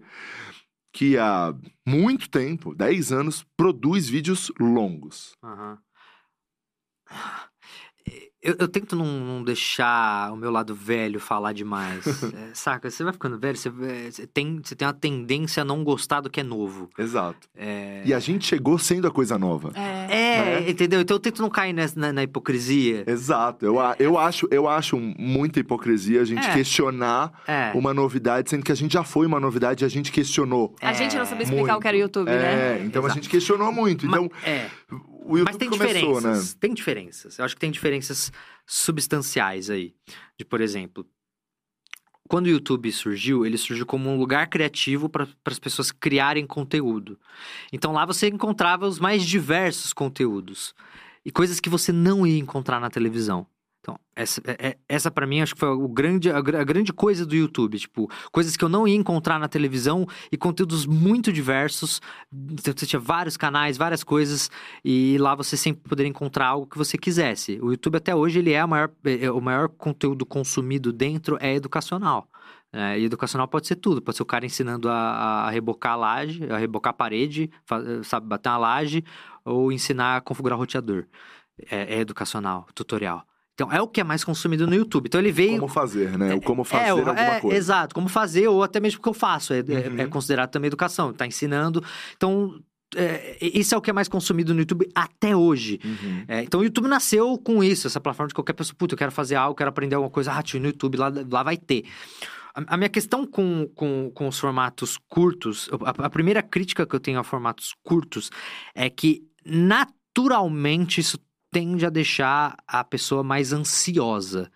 Porque e, e já existe um movimento, existem muitos pais que estão relatando isso, que, por exemplo, tem crianças que não conseguem assistir mais nada se não for no, no 1.5 de velocidade. Uhum. Então, tipo, se você tá acostumado a só consumir conteúdo que foi feito para ser rápido, porque o TikTok é isso, ele, ele é um conteúdo que foi feito para ser rápido. Então, ele, ele não tem como você, é, é, você explicar algo super complexo, difícil em um minuto. Não tem como. Não tem como eu fazer um vídeo explicando a, a Segunda Guerra Mundial em um minuto. Não dá. Então, é, você tem que fazer algo hiper resumido. Então, se você começa a aumentar muito a, a, o consumo de conteúdos que são é, feitos para ser algo resumido e, e, e rápido, a, audiência vai, vai começar a consumir aquilo, consumir aquilo, consumir aquilo, consumir aquilo, consumir aquilo, consumir aquilo. Ela começa depois a ter um pouco de preguiça, eu acho, para conteúdos um pouco mais longos. E o que eu vejo da molecada do TikTok, muito pelos por, por amigos que são pais e, e, e quase todos relatam isso, de que a criança começa a ficar meio acho que é ansiosa a palavra, mas assim, ela não consegue mais focar em nada. Por exemplo, não, ela não consegue. Eu tenho muito pai que vem falar comigo e fala assim, cara, eu te amo. Mas ela fala, ah, pô, você gosta do meu conteúdo? Não, cara, meu, eu te amo porque você é a única pessoa que eu consigo colocar o meu filho para assistir e ele assiste. E seus vídeos são longos. Cara, é muito difícil. Eu, eu escuto isso o tempo inteiro. É, esse relato me diz, me diz algo. Diz que as, que as crianças estão tendo dificuldade em parar a bundinha para assistir algo longo, algo que tem mais de um minuto. E como isso deve estar tá mexendo com o psicológico delas? Como isso deve estar tá mexendo com a ansiedade delas? Será que, ela, será que a gente está formando. Essas, essas redes sociais rápidas estão formando é, adolescentes e adultos mais ansiosos? E até onde isso é positivo, até sabe? Eu só acho que isso é muito negativo. Mas tem que entender a fundo, tem que, tem que ver pesquisas mais aprofundadas sobre o assunto que já devem estar tá sendo feitas, é, já que essa questão já está sendo levantada uhum, né, alguns por, anos. É, há algum tempo já. É, eu acho que se a gente. E eu, eu, ainda não fiz isso, mas eu estou fazendo um projeto que vai me obrigar a fazer isso, de uhum. entender. É, o resultado disso, os efeitos de, dessas redes sociais. E aí, outro grande problema além dessa coisa da ansiedade, do, né, que eu comentei agora, o outro problema é como o TikTok, uma vez que ele bomba, é, dinheiro, din-din. Aí todas as outras redes sociais vão olhar, opa, as pessoas então estão usando o TikTok. Aí vê e aí começou essa coisa da TikTok, TikTok, TikTok, TikTokização. das Não é difícil falar né? isso, né? Mas é. Transformar em TikTok. Olha só, uma forma melhor de falar. Essas redes sociais estão virando tudo TikTok, cara. O Instagram virou TikTok. Esses dias eu fiz um teste de tipo, deixa eu, deixa eu olhar minha timeline aqui. Quantos são vídeos, quantos são fotos? Uhum. Foram 10 vídeos para uma foto. A proporção tá 10 para 1, cara. De 10 pessoas que eu vi o conteúdo no meu Instagram, é, 10 eram vídeos e uma uhum. era, era foto. Então, assim, as redes sociais sendo empurradas para esse caminho, o próprio YouTube, cara. E aí eu, eu, eu tô sendo hipócrita aqui. Tô sendo hipócrita porque, ah, eu, eu, eu aceitei o contratinho do YouTube uhum. para fazer shorts. É claro, eu preciso, eu tenho dinheiro, eu preciso desse dinheiro para pagar minha equipe. Mas é isso, é eu tenho a obrigação de postar uma quantidade X de shorts no meu canal. Um monte de youtuber recebeu isso daí. Uhum. E eu tô aqui metendo pau no formato curto. Mas, ao mesmo tempo, eu estou recebendo dinheiro pra, pra postar Fazer ele no YouTube. É! Mas se você perguntar, você é a favor disso? Eu, não! Eu não acho que o YouTube tinha que, tinha que começar a postar shorts. Know your place, bitch! Saca? YouTube, você não, você não nasceu para ser isso. Eu não acho que o YouTube nasceu para ser isso. E, e já tem outras duas redes sociais Fazendo que são isso. só isso. E que já tá insuportável. Aí o YouTube vai querer virar. Sério, YouTube? É sério mesmo? Mas, mas olha só. Ah. Você é o CEO do YouTube. Você tá olhando os números. Você tá olhando o seu watch time, que é o tempo que as pessoas. Pra pagar. É... E tá caindo. Não, que as pessoas ficam olhando o aplicativo. Você vê que é um movimento global que as pessoas todas começam a olhar mais para esse tipo de aplicativo. Você não tem que ir também ali claro. com a galera? Claro, não. é isso que eu falo. Eu entendo, é o capitalismo, saca? É, é os caras que precisam ganhar dinheiro. E eles estão olhando, tá, o que, que tá dando dinheiro? Ah, o conteúdo curto tá dando dinheiro, então vamos fazer. Mas é isso. Será que tudo realmente, então, no final Mas das contas, vai... Como produtor de conteúdo, você se sente... Putz, você queria ter o seu lugar seguro. Não, eu também, tenho né? o meu lugar seguro, mas eu, eu, eu, sinto mais pressão ainda de ir pro formato curto. Cada vez, cada vez que uma rede social que não era de formato curto vira uma rede social de formato curto, você que tá, fazia parte daquela rede social, você sente a pressão de... Puta, então quer dizer que eu... É, o Instagram só está impulsionando Reels?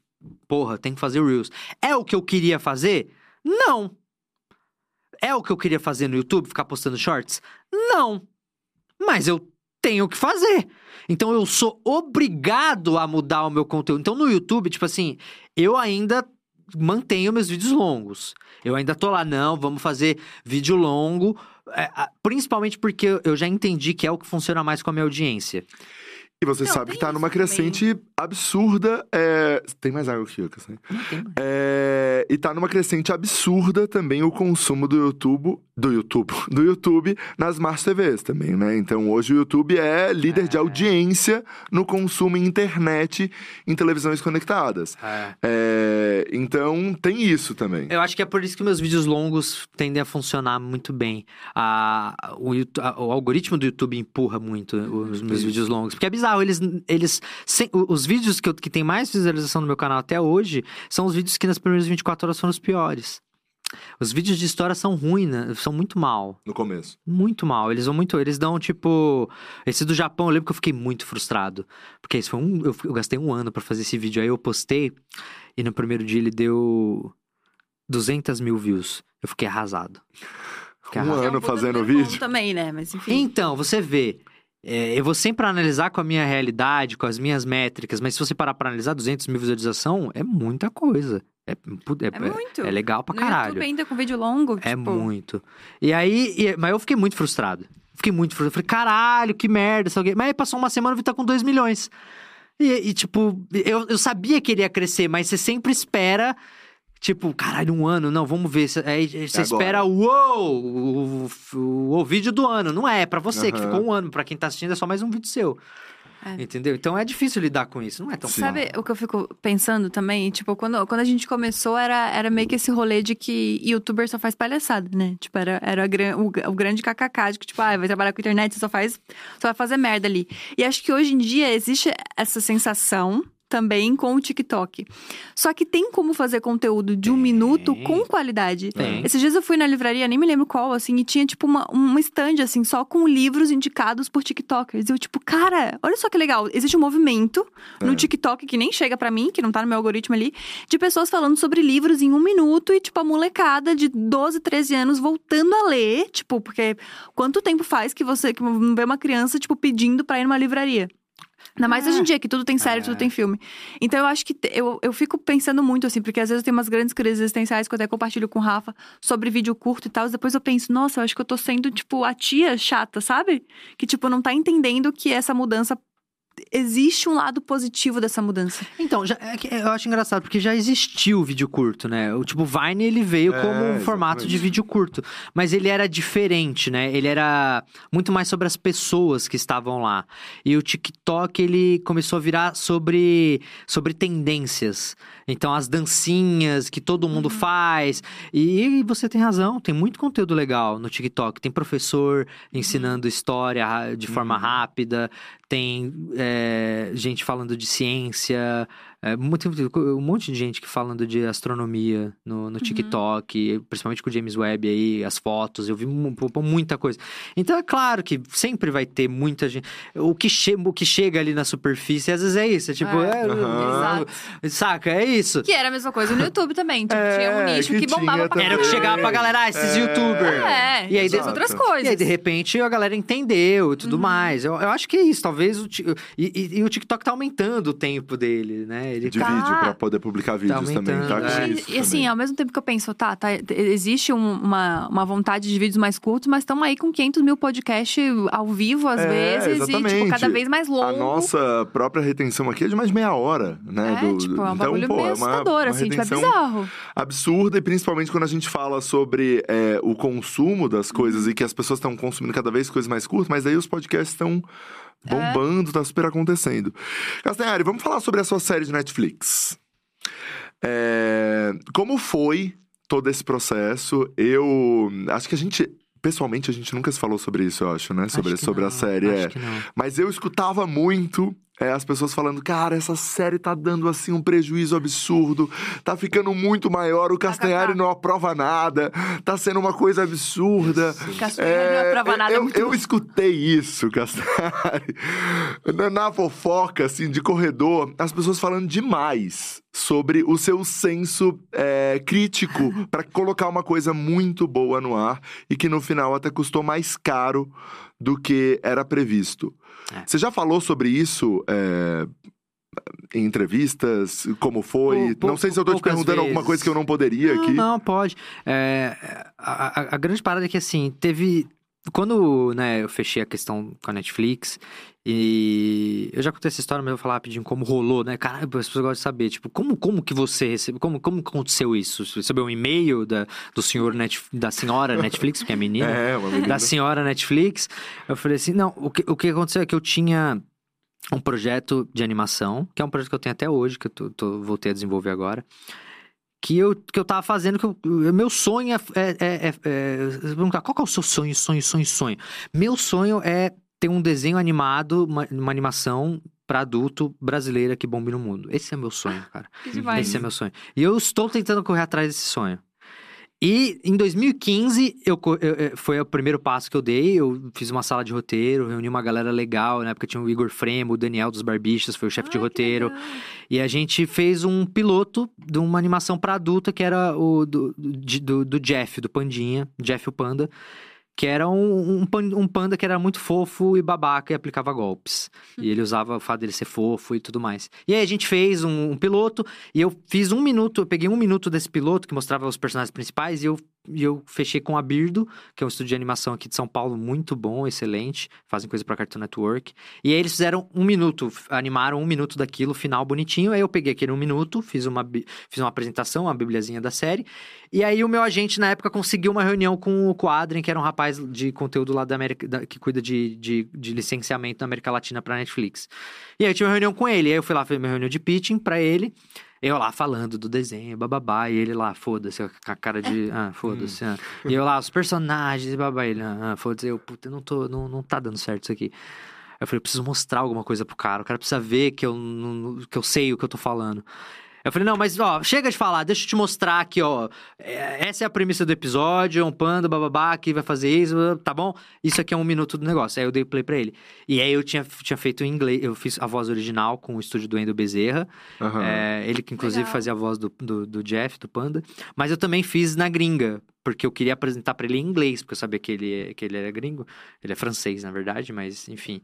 E aí eu mostrei para ele. Quando eu mostrei, quando eu dei play num minuto, e aí ele viu que, tipo, que era um estúdio profissional, que tinha um roteirozinho legal, uhum. que tinha, tava funcionando. Aí o olhinho brilhou. Uhum. Aí ele, uhum. puta, pô, já mostrou isso pra alguém?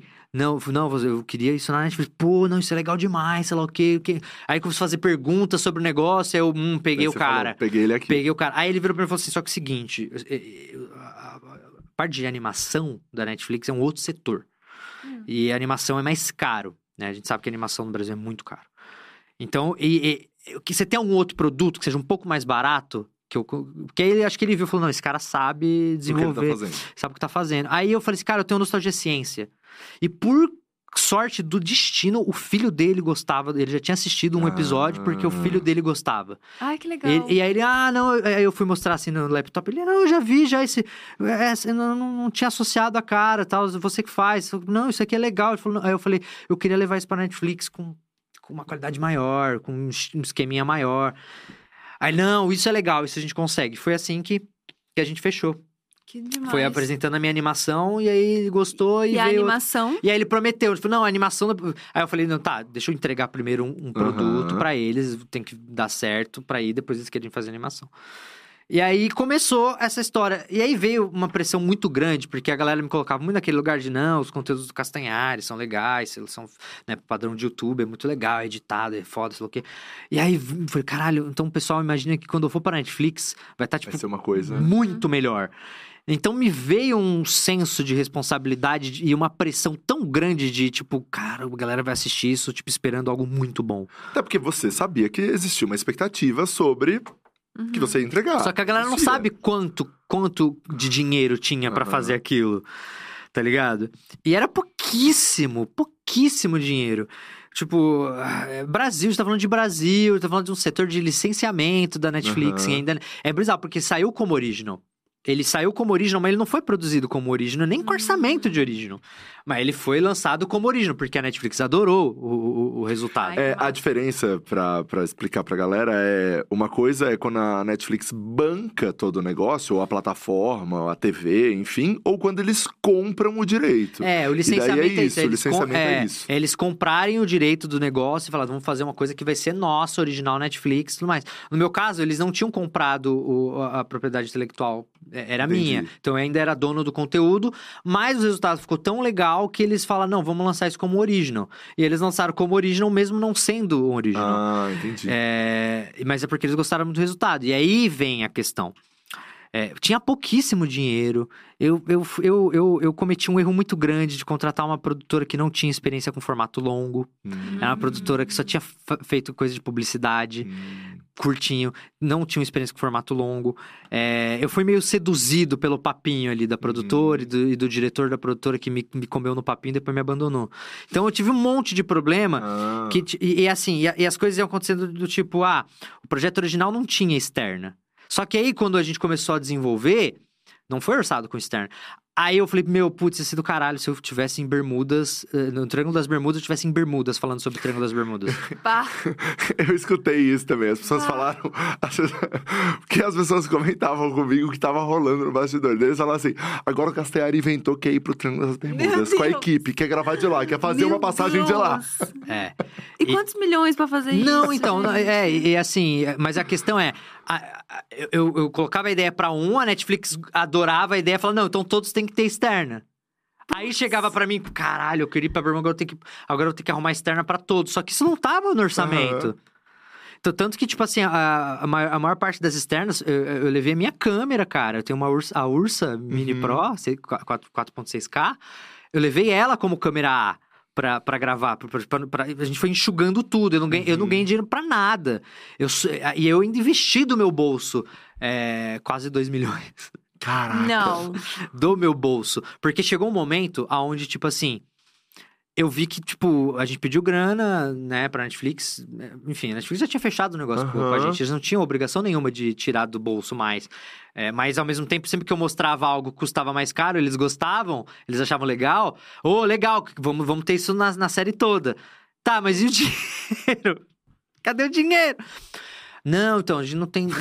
Enfim eu fui tendo que dar meu jeitinho. E, só que, e o seu jeitinho foi pagando. Só que o meu jeitinho era isso, eu queria que tivesse. Eu sabia como aquilo crescia o episódio. Eu falei, caramba, eu tô aqui falando de peste negra num castelo. Pô, eu vou pra um, vila, um vilarejo é, em Londres que foi acometido pela peste bubônica. Caralho, que foda. Eu falei, isso traz uma coisa muito grande pra série. Só no crédito. Só no crédito. É, só que, tipo assim, aí você vai, né? Uma, quanto que é uma, uma diária, aí passagem pra diretor, pra, pra, foto, pra cinegrafista, né? Diretor de fotografia, de o, o, som direto. Por mais que às vezes a gente conseguisse esquema, né? Por exemplo, Bermudas, a gente, a gente teve que entrar lá no sitezinho das produtoras cadastradas, ver lá quem que tá de Bermudas. É, e aí chamou um cara lá, uma produtora lá de Bermudas, pro cara fazer a, a parte de captação. Então a gente. Maquiagem, pega de lá. Você vai tentando economizar, mas ainda assim você vai para Bermudas, é uma colônia britânica, você paga em euro. Uhum. Saca? Você vai para Londres, você também. Saca? É, aí eu fui para os Estados Unidos, lá pro, pro santuário de lobos, o Shy Wolf Sanctuary lá, que eu fui para Naples. E aí mais viagem pra Flórida. Fiquei na Flórida, vai pra Flórida. Aí, tipo, tudo. Vamos tentando resolver do nosso jeito.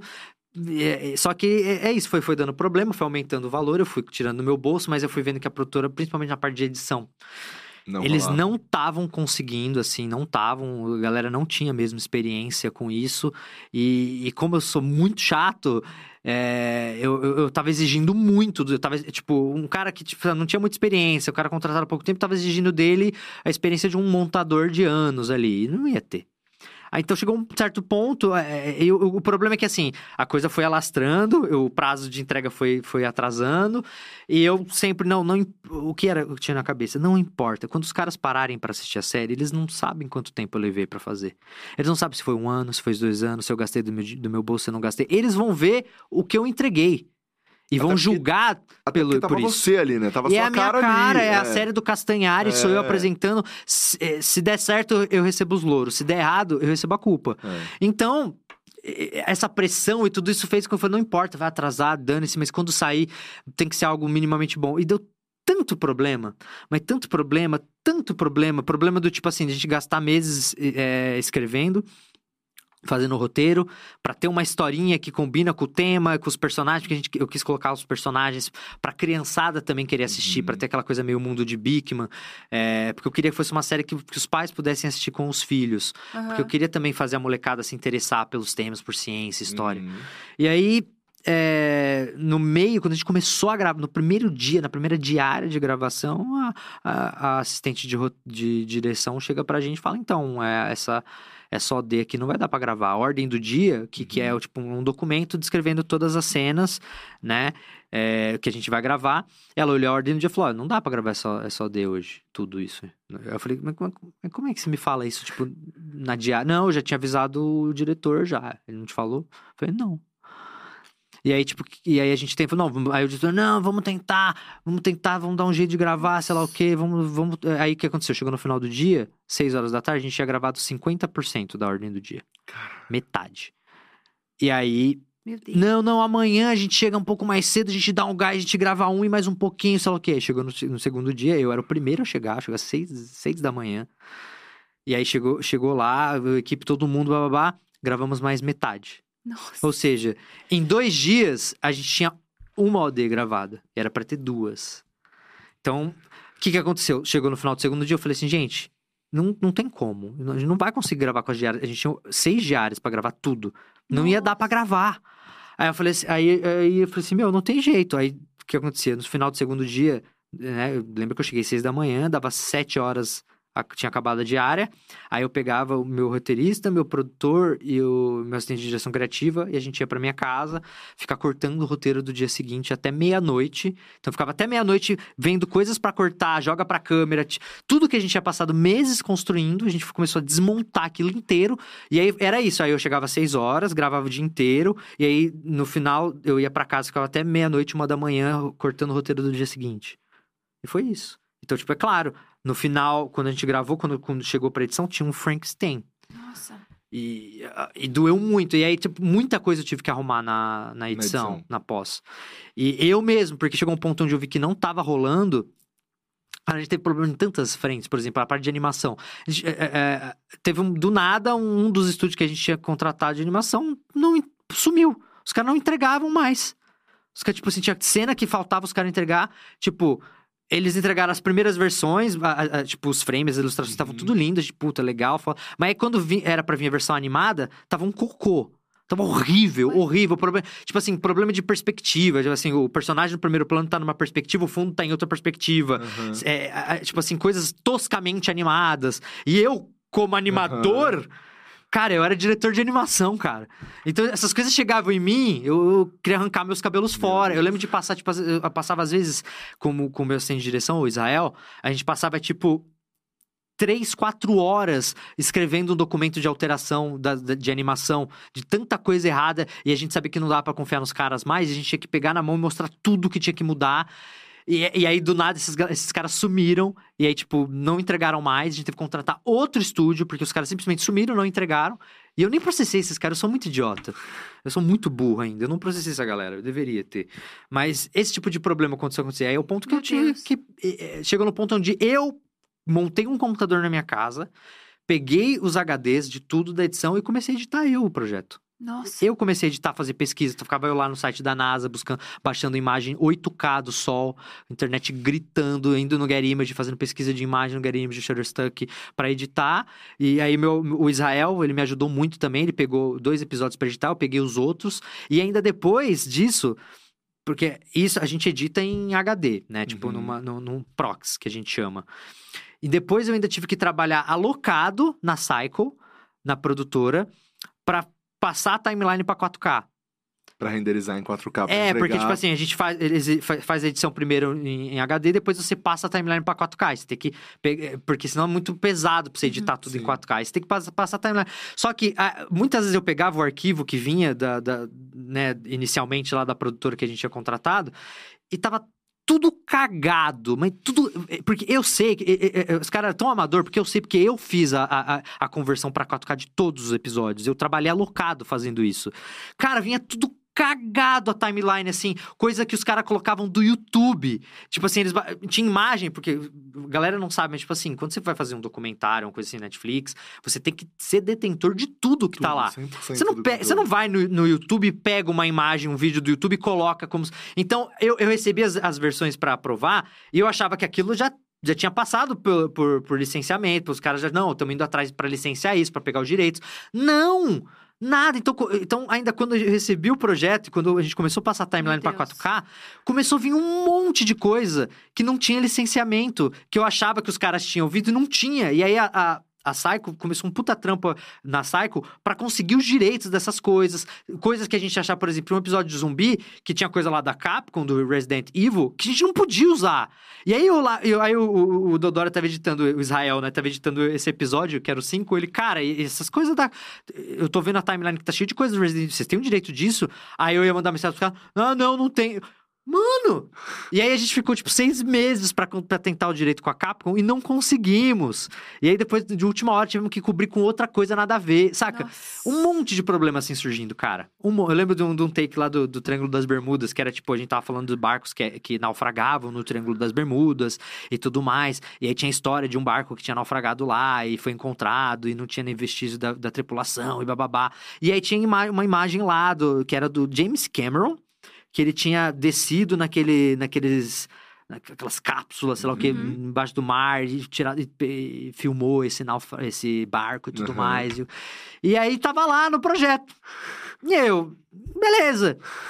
Onde você tirou isso? Aí eu fui ver, eu fui pegar o arquivo fonte e vi que ele tinha sido literalmente tirado do YouTube. E era uma filmagem do James Cameron, brother.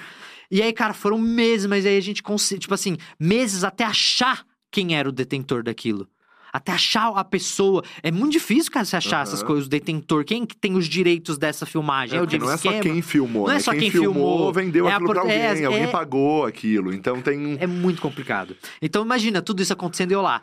Ah! E, todo e mundo, o prazo cadê a série do não, Castanhari? Cadê a série do Castanhari? E cobrando qualidade, saca? E eu lá tendo que editar, e eu, puta que pariu. Então, cara, tipo assim, eu, eu lembro quando, você, quando eu terminei o projeto, eu tava pesando quase 60 quilos, assim. Eu tava, tipo, se você olha, se você buscar meus vídeos em 2019, você, olha pra minha cara. Eu tô muito magro. Eu tô, tipo assim, sugado. Porque era isso. Eu ficava o dia inteiro, a madrugada inteira, editando o negócio e o prazo já estouradaço, a Netflix cobrando. Você não viveu de... nesse tempo, né? Não, eu fiquei um tempão sem fazer vídeo no meu canal nessa época. E no final, você olha então... hoje pra, para toda essa história. Valeu, valeu, a pena? Valeu, cara. Valeu a pena. Eu, eu, tinha, eu, eu tava certo desde o início. Todo mundo, na, na, época lá, a galera me criticava e tudo mais, mas eu tava certo, porque se eu não tivesse feito o que eu fiz, a série não teria dado certo. E uhum. a série foi um sucesso pra Netflix, né? Ficou três semanas no em alta lá, da, das séries em alta. Ficou, ficou cinco dias em terceiro no top, no top 10 e depois mais três semanas no top. Ele não saía do top. Eu ficava, caralho. Eu acordava no dia assim, falei, ah, não, já deve ter saído. E tava lá ainda. Aí eu lembro de um dia, do dia eu acordei e ela, e, tipo, ela tava, sei lá, em oitavo. Eu falei, ah, agora deve ter ido pro décimo. Eu subi, ela tinha voltado pra sexto. Eu falei, caraca! E, tipo, as pessoas estão assistindo mesmo. Uhum. E, e era muito louco, eu começava a receber feedback da, da galera, às vezes na rua, vindo falar, é, no, nas redes sociais, elogiar a série. Eu falei, não, as pessoas estão realmente. Ver o efeito Netflix. Tipo, caramba, é realmente muita gente nova me conhecendo. Dá um boom de seguidor em rede social. É, Estourou a bolha, né? É, porque você começa a estourar a bolha. Aí é o que eu falei, puta, que bom, deu certo. Isso era o que mais. Porque nada disso teria valido a pena se não tivesse dado certo. Uhum. Se tivesse flopado, se ninguém tivesse assistido, aí, não, aí eu teria só gastado minha saúde. Mas no final deu certo. No final deu certo, aí a gente conversou, eles vieram atrás pra uma segunda temporada e tudo Ai, mais. Então, tipo, e vai, vai rolar, rolar. Então.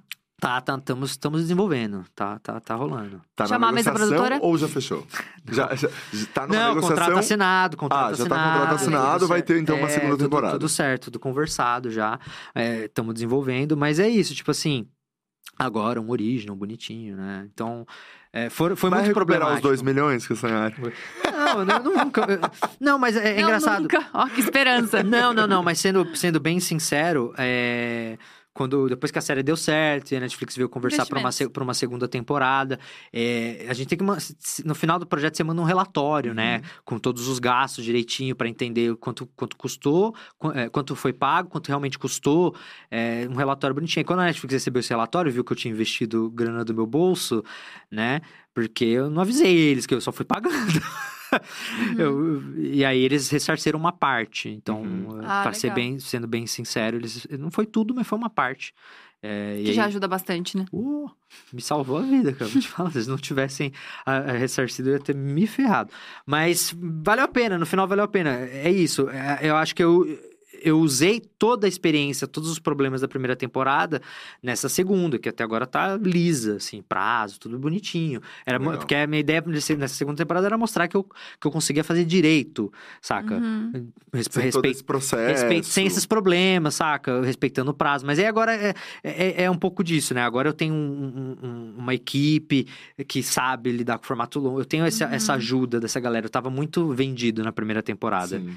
E você agora você já entendeu também até termos é. de, de roteiro, né? Tipo, ah, fez sentido fazer externas, então talvez faça sentido fazer externas de é. novo na segunda temporada, porque realmente ir descobrindo as coisas é. é então, mas pra uma segunda temporada a gente começou a desenvolver na pandemia, né?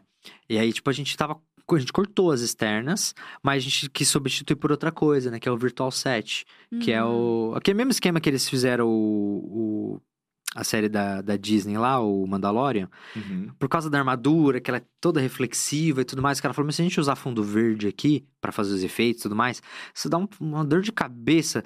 E aí eles começaram a usar uma técnica, no, tipo, nova no mercado, mas que agora a Disney usa para tudo esse negócio, que é o Virtual Set, que eles têm, tipo, basicamente um...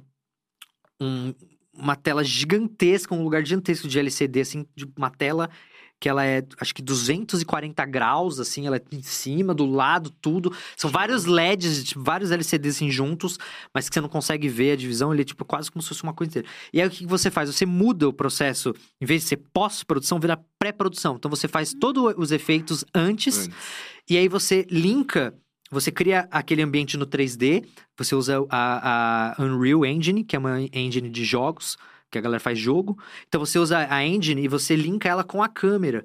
Então você pega a câmera, conforme você movimenta a câmera, o fundo movimenta junto, é como se você estivesse lá. E você coloca coisas na frente também, e, né? É, e aí, tá aí o, a, o pulo do gato. Quando você mistura o, por exemplo, se você cria um, um, um, um, um prop real, um objeto real na cena ali, e você mistura isso com o painel, você não consegue ver que a pessoa não tá no ambiente. A luz, tudo rebate, tudo reflete. Então, os caras colocam um exemplo de um cara numa moto né, no, no, no centro, ele começa, ele, no programa começa a mudar a hora do dia, de dia para noite, e você vê como os reflexos todos são captados, sabe? Na roupa do cara, na jaqueta, no, no, no, na moto, no metal da moto, tudo. Reflete tudo. Então, você não tem que ficar Ai, no fundo verde, indo em pós, resolvendo. Você já traz isso pro processo para pré, e aí quando você já vai filmar, já tá lindo. Uhum. Você já, então, e funciona muito bem. Então, a gente tava usando isso para fazer, as, é, começou a fazer os testes, a gente tá fazendo aqui na Quanta. Que legal. Então, a Quanta que, que, que ofereceu essa estrutura. É engraçado ver um cara da Netflix que trabalhava lá no Mandalorian pra me ajudar aqui. Pra, ele passou o dia, a gente passou o dia junto, assim. O cara que da trabalhava hora. lá na, na Disney e ele foi contratado pra Netflix, dando todas as dicas de Virtual Set. Você já gravou ou vai gravar? Não, a gente ainda vai gravar. Mas Demais. já começamos a fazer os testes, depois eu te mostro. Demais, hein? É muito legal. Que Porque aí, ah, você quer estar tá dentro de uma pirâmide Saca? Tem coisa que não vai dar pra você entrar, às vezes, dentro. Sim. Então, se você faz um Virtual Set, você faz uma pirâmide lá no 3D, bonitinha, foda, e você, tipo, consegue andar dentro da pirâmide como se você estivesse lá legal. mesmo. É muito foda. Não, é muito. A tecnologia é muito foda. E é. eles estão fazendo isso pra filme de ação, tá? Meu, tá, tá, tá foda. Estão usando tá... Virtual Set em é, tudo. É, é, tá muito legal. Então tá, vamos pro nosso bloquinho da fofoca? Vamos. Ih. Bloquinho da fofoca são perguntas completamente aleatórias e que a gente não precisaria saber, mas a gente quer saber porque a gente sabe que fofoca rende. É, é verdade. A gente gosta de fofocar, né? O ser, humano, o ser humano evoluiu pela fofoca. Exatamente. A primeira delas, que a gente tá fazendo também aqui o casting pro BBB, é se você entraria no BBB. eu não sei, cara. Eu tenho maior dúvida em relação a isso. Porque eu já fui chamado, né? Eu fui chamado. Fui pro, pro da Manu? Pro, pro... Do, da Manu, pro 2020. Pro primeiro que bombou, uhum. né? Primeiro que bombou, eu fui chamado, mas eu recusei. E aí depois eu vi que bombou pra caramba. Daí você se arrependeu? não sei, eu não, eu não sei, porque não dá para saber se eu ia acabar com a minha carreira lá. Hum. Saca? Eu não sei se as pessoas iam gostar de mim pessoalmente, assim como elas gostam de mim no vídeo que é editado, que sabe o cara que que é a melhor parte. É a melhor parte, saca? Eu só mostro a melhor parte do meu dia. Eu só mostro a melhor parte do meu dia também, é... tenho essa noção. Então, tipo, será que as pessoas conhecendo o, o, todo mundo tem um lado meio podre assim? uhum. assim, todo mundo tem seu lado mal-humorado, tem seus problemas, afinal de contas somos seres humanos. Então, será que quando as, as pessoas começassem a conhecer esse meu o, o lado meu que não é tão legal, e será que elas não iam. Será que eu não ia perder um pouco essa. Magia do negócio. Assim, assim como a gente vê que, tipo, pô, a Carol com K. Porque, beleza, você fica mais conhecido. Tá, foda-se. Você ser mais conhecido. Mas, tipo assim, você tem a Carol com K, artista, antes do Big Brother que as pessoas olham para ela de um jeito. Você tem Sim. Projota antes do, do, do Sim, Big Brother. respeito. As ali, pessoas né? olham de um jeito. Meu, meu respeito pro Projota não, não, não mudou. Mas para muita gente, você tem aquilo lá antes e você tem o depois. Você pode sair mais, mais reconhecido, você pode sair mais famoso, mas isso vai ser mais respeitado. Uhum. E para mim, esse respeito que eu conquistei com 10 anos, ou quase 11 anos de YouTube, isso vale ouro. E será que se eu perder isso, no, no, Big Brother vai ter valido a pena? Eu, tipo, a fama que eu consigo mais, os, os 3, 4 milhões a mais que eu vou ganhar no meu Instagram de seguidor. Será que uhum. compensa? Tipo, tá, se eu bombar muito eu ganho mais, mas e se não? Então, tipo assim, eu acho que o risco de eu entrar no Big Brother hoje em dia, ele é, ele é um risco muito grande. Você tem muito Porque eu me conheço. Eu sou esquentado, puta, cara, eu sou esquentado. Eu, tipo assim, é... tá, eu sei que eu não sou, sou o pior ser humano do mundo, saca? Tá, beleza. E eu sei que é um jogo, e Big Brother é um jogo, e dá para você entrar jogando. Ou seja, o que significa você entrar jogando? Significa você não mostrar de fato quem você é. Mas será que segura por três meses você não dá, mostrar quem você é? Dá, Quando a, sua, quando a sua vida, sua carreira depende disso, Imagina. Fica bem quietinho, bem bonitinho. Você né? segura a onda. Eu, eu imagino que tem, tem, muita gente que a gente não conhece de verdade lá no Big Brother. É. Que a não. pessoa fica segurando a onda assim, mas não. no limite. Não, eu, eu, concordo. Eu acho que o último vencedor do Big Brother é essa pessoa que ficou segurando claro. a onda até não, isso, poder isso mais. Eu já, eu já, acho ele insuportável. É, eu também sempre achei, mas ele mas ficou lá fazendo. que todo mundo acha insuportável ganhou. Então, exato. Então, mas dá pra ver mas, que ele tá mas, tá segurando mas, mas a onda. Aí, mas aí eu, aí eu vou brincar. Beleza, ele já era meio cancelado antes. É. Mas pra mim ele ficou muito mais cancelado depois. Também. Porque assim, tudo só, que vem do Arthur. Do, do Arthur confirmou. É, qual é o nome? É Arthur Aguiar, né? Arthur Aguiar. Tudo que vem dele pra mim, que aparece na minha timeline, é a gente metendo pau. É. Mas aí eu entendo, eu entendo, também, saca? Ah, quer fazer tudo. Ah, quer cantar também. Caralho, mas você não sabe cantar, velho. Ai, assim, vem o spotlight. Eu sinto que assim, às vezes acontece, vem o spotlight na pessoa, a pessoa se sente iluminada e ela acha que ela pode fazer tudo. que e ela aí, vai ser boa em tudo. É, né? ah, eu vou ser bom em tudo. Mas, tipo, você tem que saber.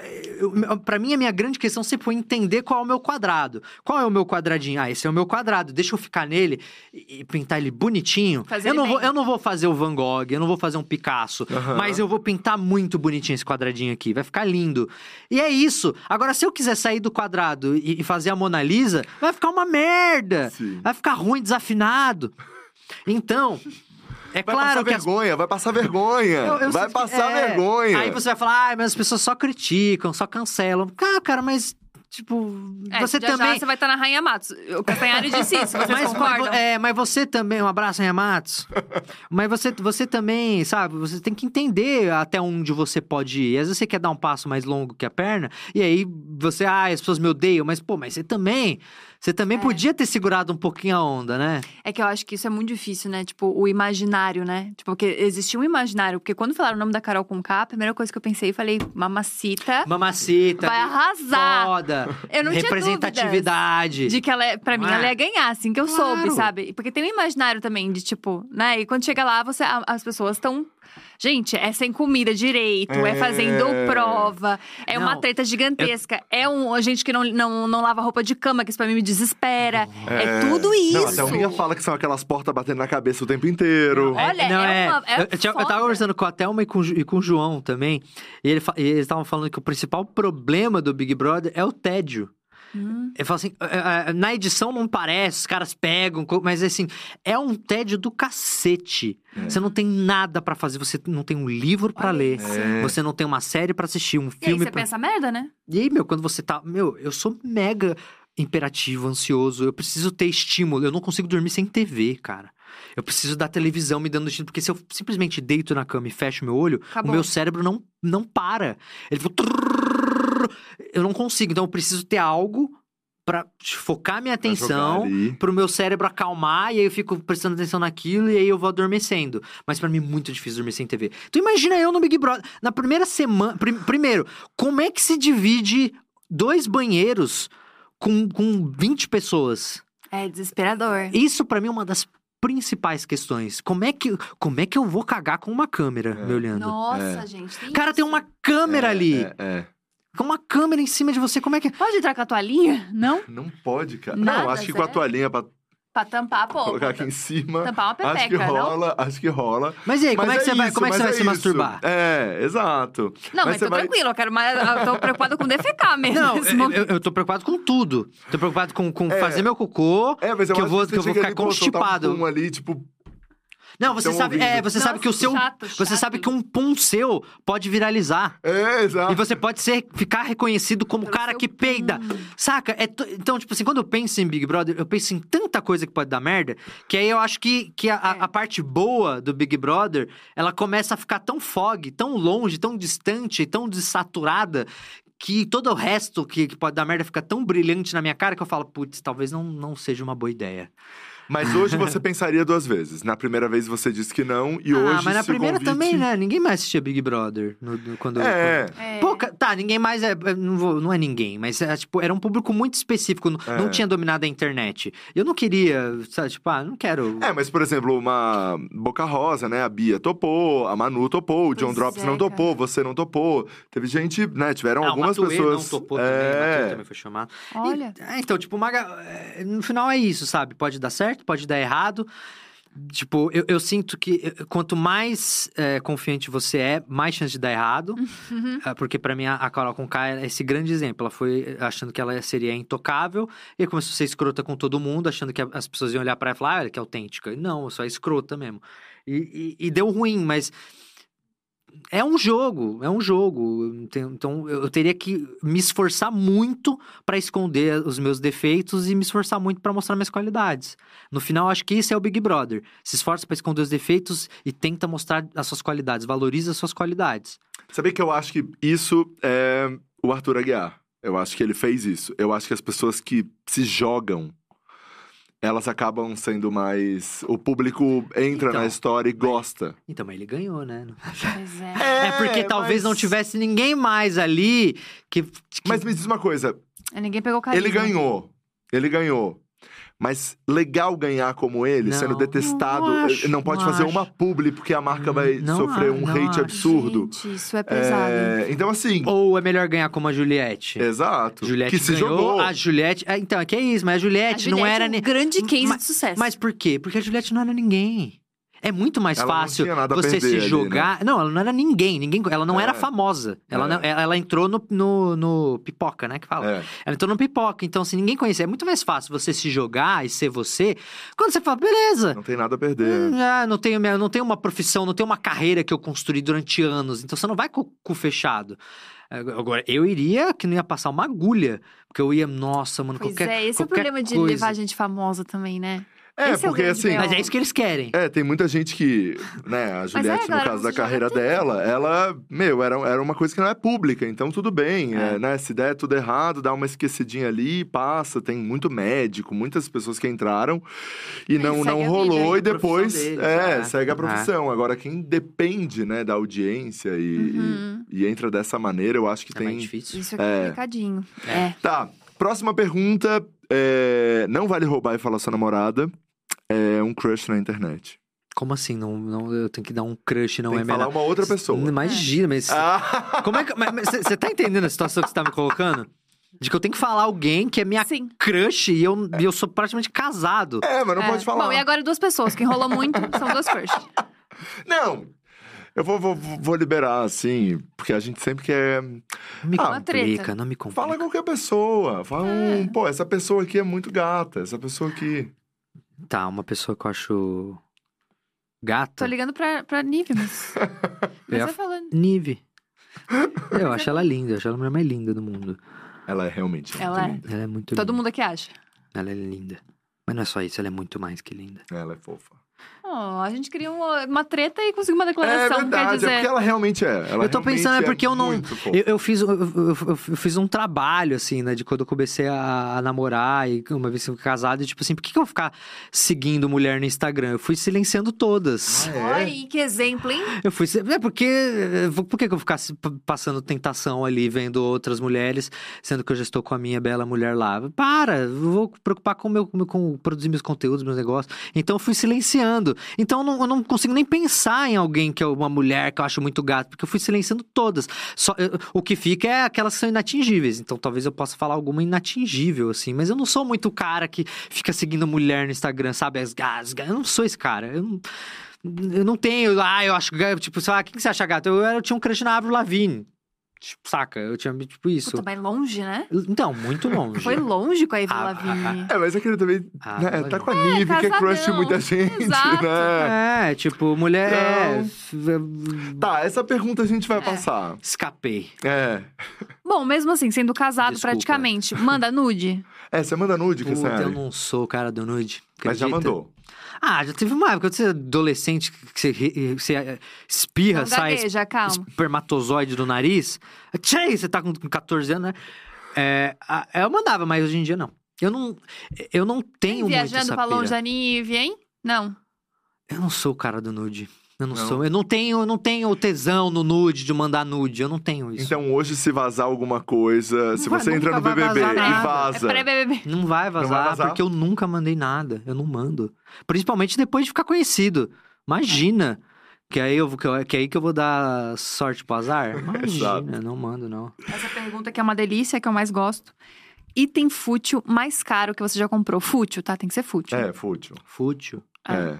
Mas, e caro também, que a gente É. sabe que você tem, né, Castanhari? Não vai É. mentir pra gente essa hora. Ah, cara, é que tipo assim, ó, é, o carro pô, talvez seja o item Ah, fútil. mas, mas carro porque não é- precisava ser aquele. É. Isso, eu gosto disso. Quando a pessoa fala, não precisava ser aquele. É. Aí, entendeu? Tipo, tá, eu, o, o, pra que serve o carro? Pra te levar do ponto A ao ponto B.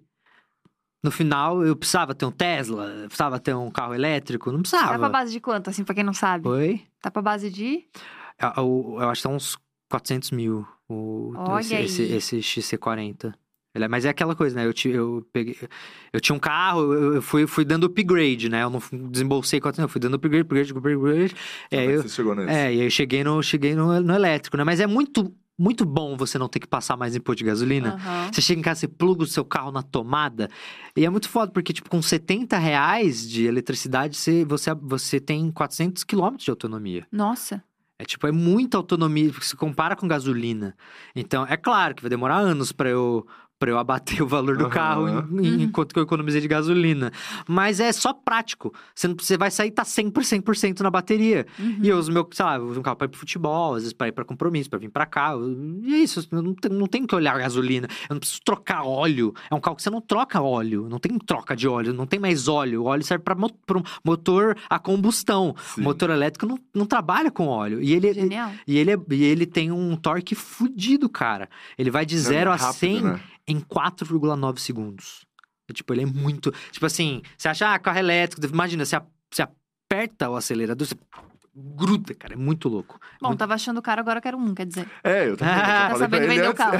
É, e, e, e, e, Volvo é, é, é, a marca de carros mais segura do mundo, né? Eles. Oh. O grande, a grande publicidade dos caras é falar que não morre alguém dentro de um Volvo, sei lá quantos anos. Nossa. Que eles não têm acidente fatal. O carro todo ele é projetado para ser seguro. E ele tem várias coisas diferentes. Por exemplo, quando você, se você bater de frente com um Volvo, ele tem um, ele tem um sistema que muitas vezes o que acontece é o motor, ele, ele pre prensa você entre o painel do carro. E na Volvo eles têm um esquema que a carroceria inteira do carro é diferente. Então quando você bate de frente, é, ab abre uma comporta embaixo que derruba um, um dos motores. Assim, é muito louco, cara. Que é para não amassar. Tipo, se você amassar o carro inteiro, o painel não vai te esmagar de nenhuma forma.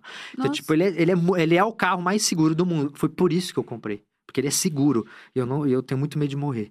Eu tenho essa pira, eu sou um cara que tem medo de morrer. Sério? Eu tenho medo de morrer. Vocês não têm medo de morrer? Ah, eu tenho Nossa, também. eu tenho é medo que... de sentir dor, não de morrer, eu acho. Ah, eu não, mas de morrer. Morrer mesmo, assim, tipo, uma coisa acabou, idiota. Acabou. Tipo, foi atravessar a rua, um caminhão te atropelou, você morreu? Tipo, Cara, não tenho medo Você não tem medo? Eu, é eu vivo com medo de morrer. Olha eu também, só. eu tenho. Eu, Sério? eu não sei se é, uma, se é uma, uma neura, assim, tipo... Eu acho que eu, eu quero tanto estar tá vivo para ver as, as, as, coisas que vão acontecer. Eu gosto tanto de estar tá vivo... Uhum. Que, que, que o medo de morrer, ele vem direto, assim, sabe? tipo, caralho, mas... Esse... Morrer, e principalmente morrer de idiota morrer, você sabe, de um jeito idiota, sei lá, pelado no banheiro, bater a cabeça, sabe, escorregar Nossa. pelado, bater a cabeça e me encontrarem lá morto, assim, tipo, pelado, jogado no chão, numa poça de sangue. Que jeito... Nossa, morrer de um jeito idiota eu acho que é um, é um problema, de é. fato. Eu me e eu sou meio mal. desastrado. Então, eu sou o cara que derruba, quebra copo. Os, os copos em casa é tudo de plástico. Porque, pra, porque eu, eu já teria quebrado Você é hipocondríaco, Castanhari? Assim, você... Uh -uh remédios, vitaminas. Não sou hipocondríaco, não, não sou hipocondríaco, não. Não, não. não. Só toma, eu só tomo antialérgico, eu tenho muita alergia. Mas todo dia antialérgico. Mas eu não sou muito hipocondríaco, não. É, eu sou um pouquinho também. É? é não, tem um gente pouquinho. que quer, né? Aí juntou hipocondria com medo de morrer, né? É, Realmente. Às vezes eu, Aí, às vezes eu falo assim, cara, meio pai da Thalia, né? Que falava. É, eu também sou um pouco tipo, ah, quer saber? Vou tomar esse remédio aqui, porque, cara, né? Tá saindo mal... da validade, já vou aproveitar. mal não vai fazer, né? Eu mal Validade é de remédio é uma coisa que eu não olho. Você olha, eu nunca olho validade. Eu olho, imagina. Olho, tem que olhar, é muito importante. E eu direto eu não olho. Eu lembro às vezes tava usando um colírio que tava, tipo, vencido há um ano. Eu falei, o que, que eu tô fazendo com o meu olho? Há um ano vencido o colírio, eu tô usando essa merda. Por isso tá ardendo. Desespero. Castanhari, pra gente encerrar, eu sei que você não pode falar ainda sobre muitas coisas, mas projetos futuros. Pô, cara, tem muita coisa legal uh, rolando aí. Não dá, não dá pra falar, mas tem muita coisa em plataforma de stream rolando. Tem coisa da minha animação que, que eu tô. Tá, tá saindo do papel. E, putz, é uma coisa que eu é, é, aquilo, eu tenho um maior desespero de fazer, porque eu fico falando, vai que, que a galera cansa de mim, daqui dois anos a galera já cansa de mim, eu já sumo. Não... Aí não dá mais pra lançar os você projetos. Ainda, você ainda tem essa pira da galera oh, esquecer de você? Claro! de 11 anos. Putz, claro. Eu, eu, eu acho que é, é, é, muito sensível, eu acho, essa é. relação. É muito sensível. Acho que às vezes basta uma atitudezinha errado. pequena que alguém interpreta. Às vezes nem é tão errado, às vezes alguém interpretou como algo. E você perde esse cara. Eu, eu acho muito, é muito sensível. Então uhum. eu sinto uhum. que essa coisa da internet e tudo mais pode acabar muito rápido por algum motivo muito bobo. Uhum. Ah, então eu, eu tenho um pouco de medo disso acabar logo. Então por conta disso, eu tento desenvolver o máximo de projetos. Porque o meu sonho é esse, meu sonho é não ter mais esse medo. Uhum. Meu sonho é um dia falar, tipo, beleza, conquistei meu espaço, meu nome tá aqui, eu posso demorar, sei lá, um ano para fazer um projeto e quando eu fizer vai ter atenção. É o meu sonho, cara. É, é tirar um pouco esse imediatismo que as redes sociais trouxeram pra minha vida. Essa coisa, você tem que produzir, você tem que produzir, tem que produzir, produz, desgraçado, produz. Mas posso falar, assim, e, e olha que eu, né, tenho uma visão aí de, do mercado, né, tantos anos e uma empresa. Cara, você chegou nesse lugar. Você chegou nesse lugar, eu tenho certeza disso. Ah, você chegou. Você chegou, você chegou nesse lugar, cara. Você tá nesse lugar onde as pessoas querem assistir aquilo que esperam você colocou, por, por esperam é, tanto que você demora para colocar um vídeo, mas as pessoas estão ali, vai bater o seu hum. milhões de visualizações, as pessoas estão nessa expectativa sobre o que você vai colocar. É, você tem uma qualidade que o público também é, curte, gosta. Não, para, para, você chegou para, nesse lugar, é real, é real. Obrigado, eu sei que, eu sei que é foda, obrigado, porque eu também. Bom, é... vamos tirar o sonho dele, né? É, não, mas eu sei que é foda, porque eu também fico volta e meia, eu fico com esse, com esse mesmo medo né? Tem não, da você dia. também é super consolidado. É, só, que, só que eu entendo. Mas a gente tem, né, esse medo. É. A gente, é, é, porque é isso, a internet parece que é tudo muito sensível, tudo muito. Qualquer momento, saca? Pode, você pode perder. Mas é isso, talvez é muita terapia aí para mim faça eu entender que talvez eu já esteja nesse lugar, mas Você tá nesse lugar. Mas é isso, eu preciso eu preciso também me desafiar, né? Eu preciso também uhum. colocar uma coisa na minha cabeça, tipo, não, ainda não é, você ainda precisa. Sempre bom, é que nem relacionamento, pé no chão. É bom ter um pezinho atrás. É, põe um pezinho atrás, pé no chão. Você de cabeça? É. Pé no chão, pé no chão. Põe... Porque às vezes tem uma pedra ali, né? É. Às vezes tem uma pedrinha ali, mas é isso, brother, e eu você sempre foi esse cara incrível comigo Obrigado. e com toda a história que a gente Obrigado. tem aqui da Dia. Brigadão por ter vindo. Obrigado vocês Você sabe que as portas da Dia Studio estão sempre abertas para você. Pô, o que vocês precisarem de mim aí também. Fico feliz de fazer parte de alguma forma da sua história e de acompanhar, cara, essa trajetória de vocês que, que foi muito. Fiquei muito triste com o fim do canal. Hum. É, acho, acho muito triste quando o YouTube perde é, um canal tão legal assim como, como era o de Obrigada. vocês. Mas entendo que tudo bem todo momento, enfim, muitas coisas legais aí. Eu já chorei bastante, não vou chorar aqui agora. É. Não, mas eu acho que vale, vale, vale a menção. Foi um, foi um canal muito Obrigada. importante é, para a história do YouTube. Assim, vocês foram muito importantes. Vocês criaram algo muito legal lá. Você fez parte disso, esteve junto to, uhum. em cada etapa etapa, então acho que vale a menção aí. Parabéns aí pelo projeto Obrigada. de vocês. Muito triste que acabou, mas eu sei que muitas coisas boas, por exemplo, o podcast aí vindo também, você poder se dedicar mais a ele e tudo. Eu acho que há males que vem para o bem. Muito Show. obrigada, você arrasou Mas é isso, obrigado, gente, pelo convite. Valeu. Espero que vocês tenham gostado. O povo amou, o poovo amou e o povo tá agora na expectativa e começando a criar coisas já. A será que tem. É... Eu falei um monte de coisa é... aqui, né, mano? Vamos criar filho, Não, agora. as pessoas já estão aqui. Será que é Disney Cruise? É. Será que vem aí o Cruise Cruise? Será? Uh. É isso aí que a galera já tá aqui criando possibilidades. Eu, eu... Todo mundo já sabe todos os roteiros da segunda temporada aqui agora. É... Não vejo a hora de poder falar mais abertamente sobre todos esses projetos. São coisas tão legais. Mas é isso, obrigado pelo convite, Valeu, gente. Obrigada a você. E quem não conhece meu trabalho, puder, quiser conhecer mais, é, vai lá no YouTube, Fê Castanhari, canal Nostalgia, você vai me achar. Minhas redes sociais é Fê Castanhari. Todas, boa sorte. Muita. Pegar todas, todas, todas, todo Fê Castanhari. Mas é isso. Um beijo para vocês, Show. obrigado. Valeu, Tchau. Rafinha, obrigada Valeu, por tudo. obrigado. E obrigada a todo mundo que assistiu até aqui. A gente já entrevistou tanta gente incrível e por sorte tá tudo aqui no canal da Dia. Então se inscreve, já ativa o sininho. E se por acaso você quer ver uns cortes muito legais, a gente tá no Quai e também no TikTok com o DiaCast Oficial. Um beijo grande e até quinta. Tchau. Tchau.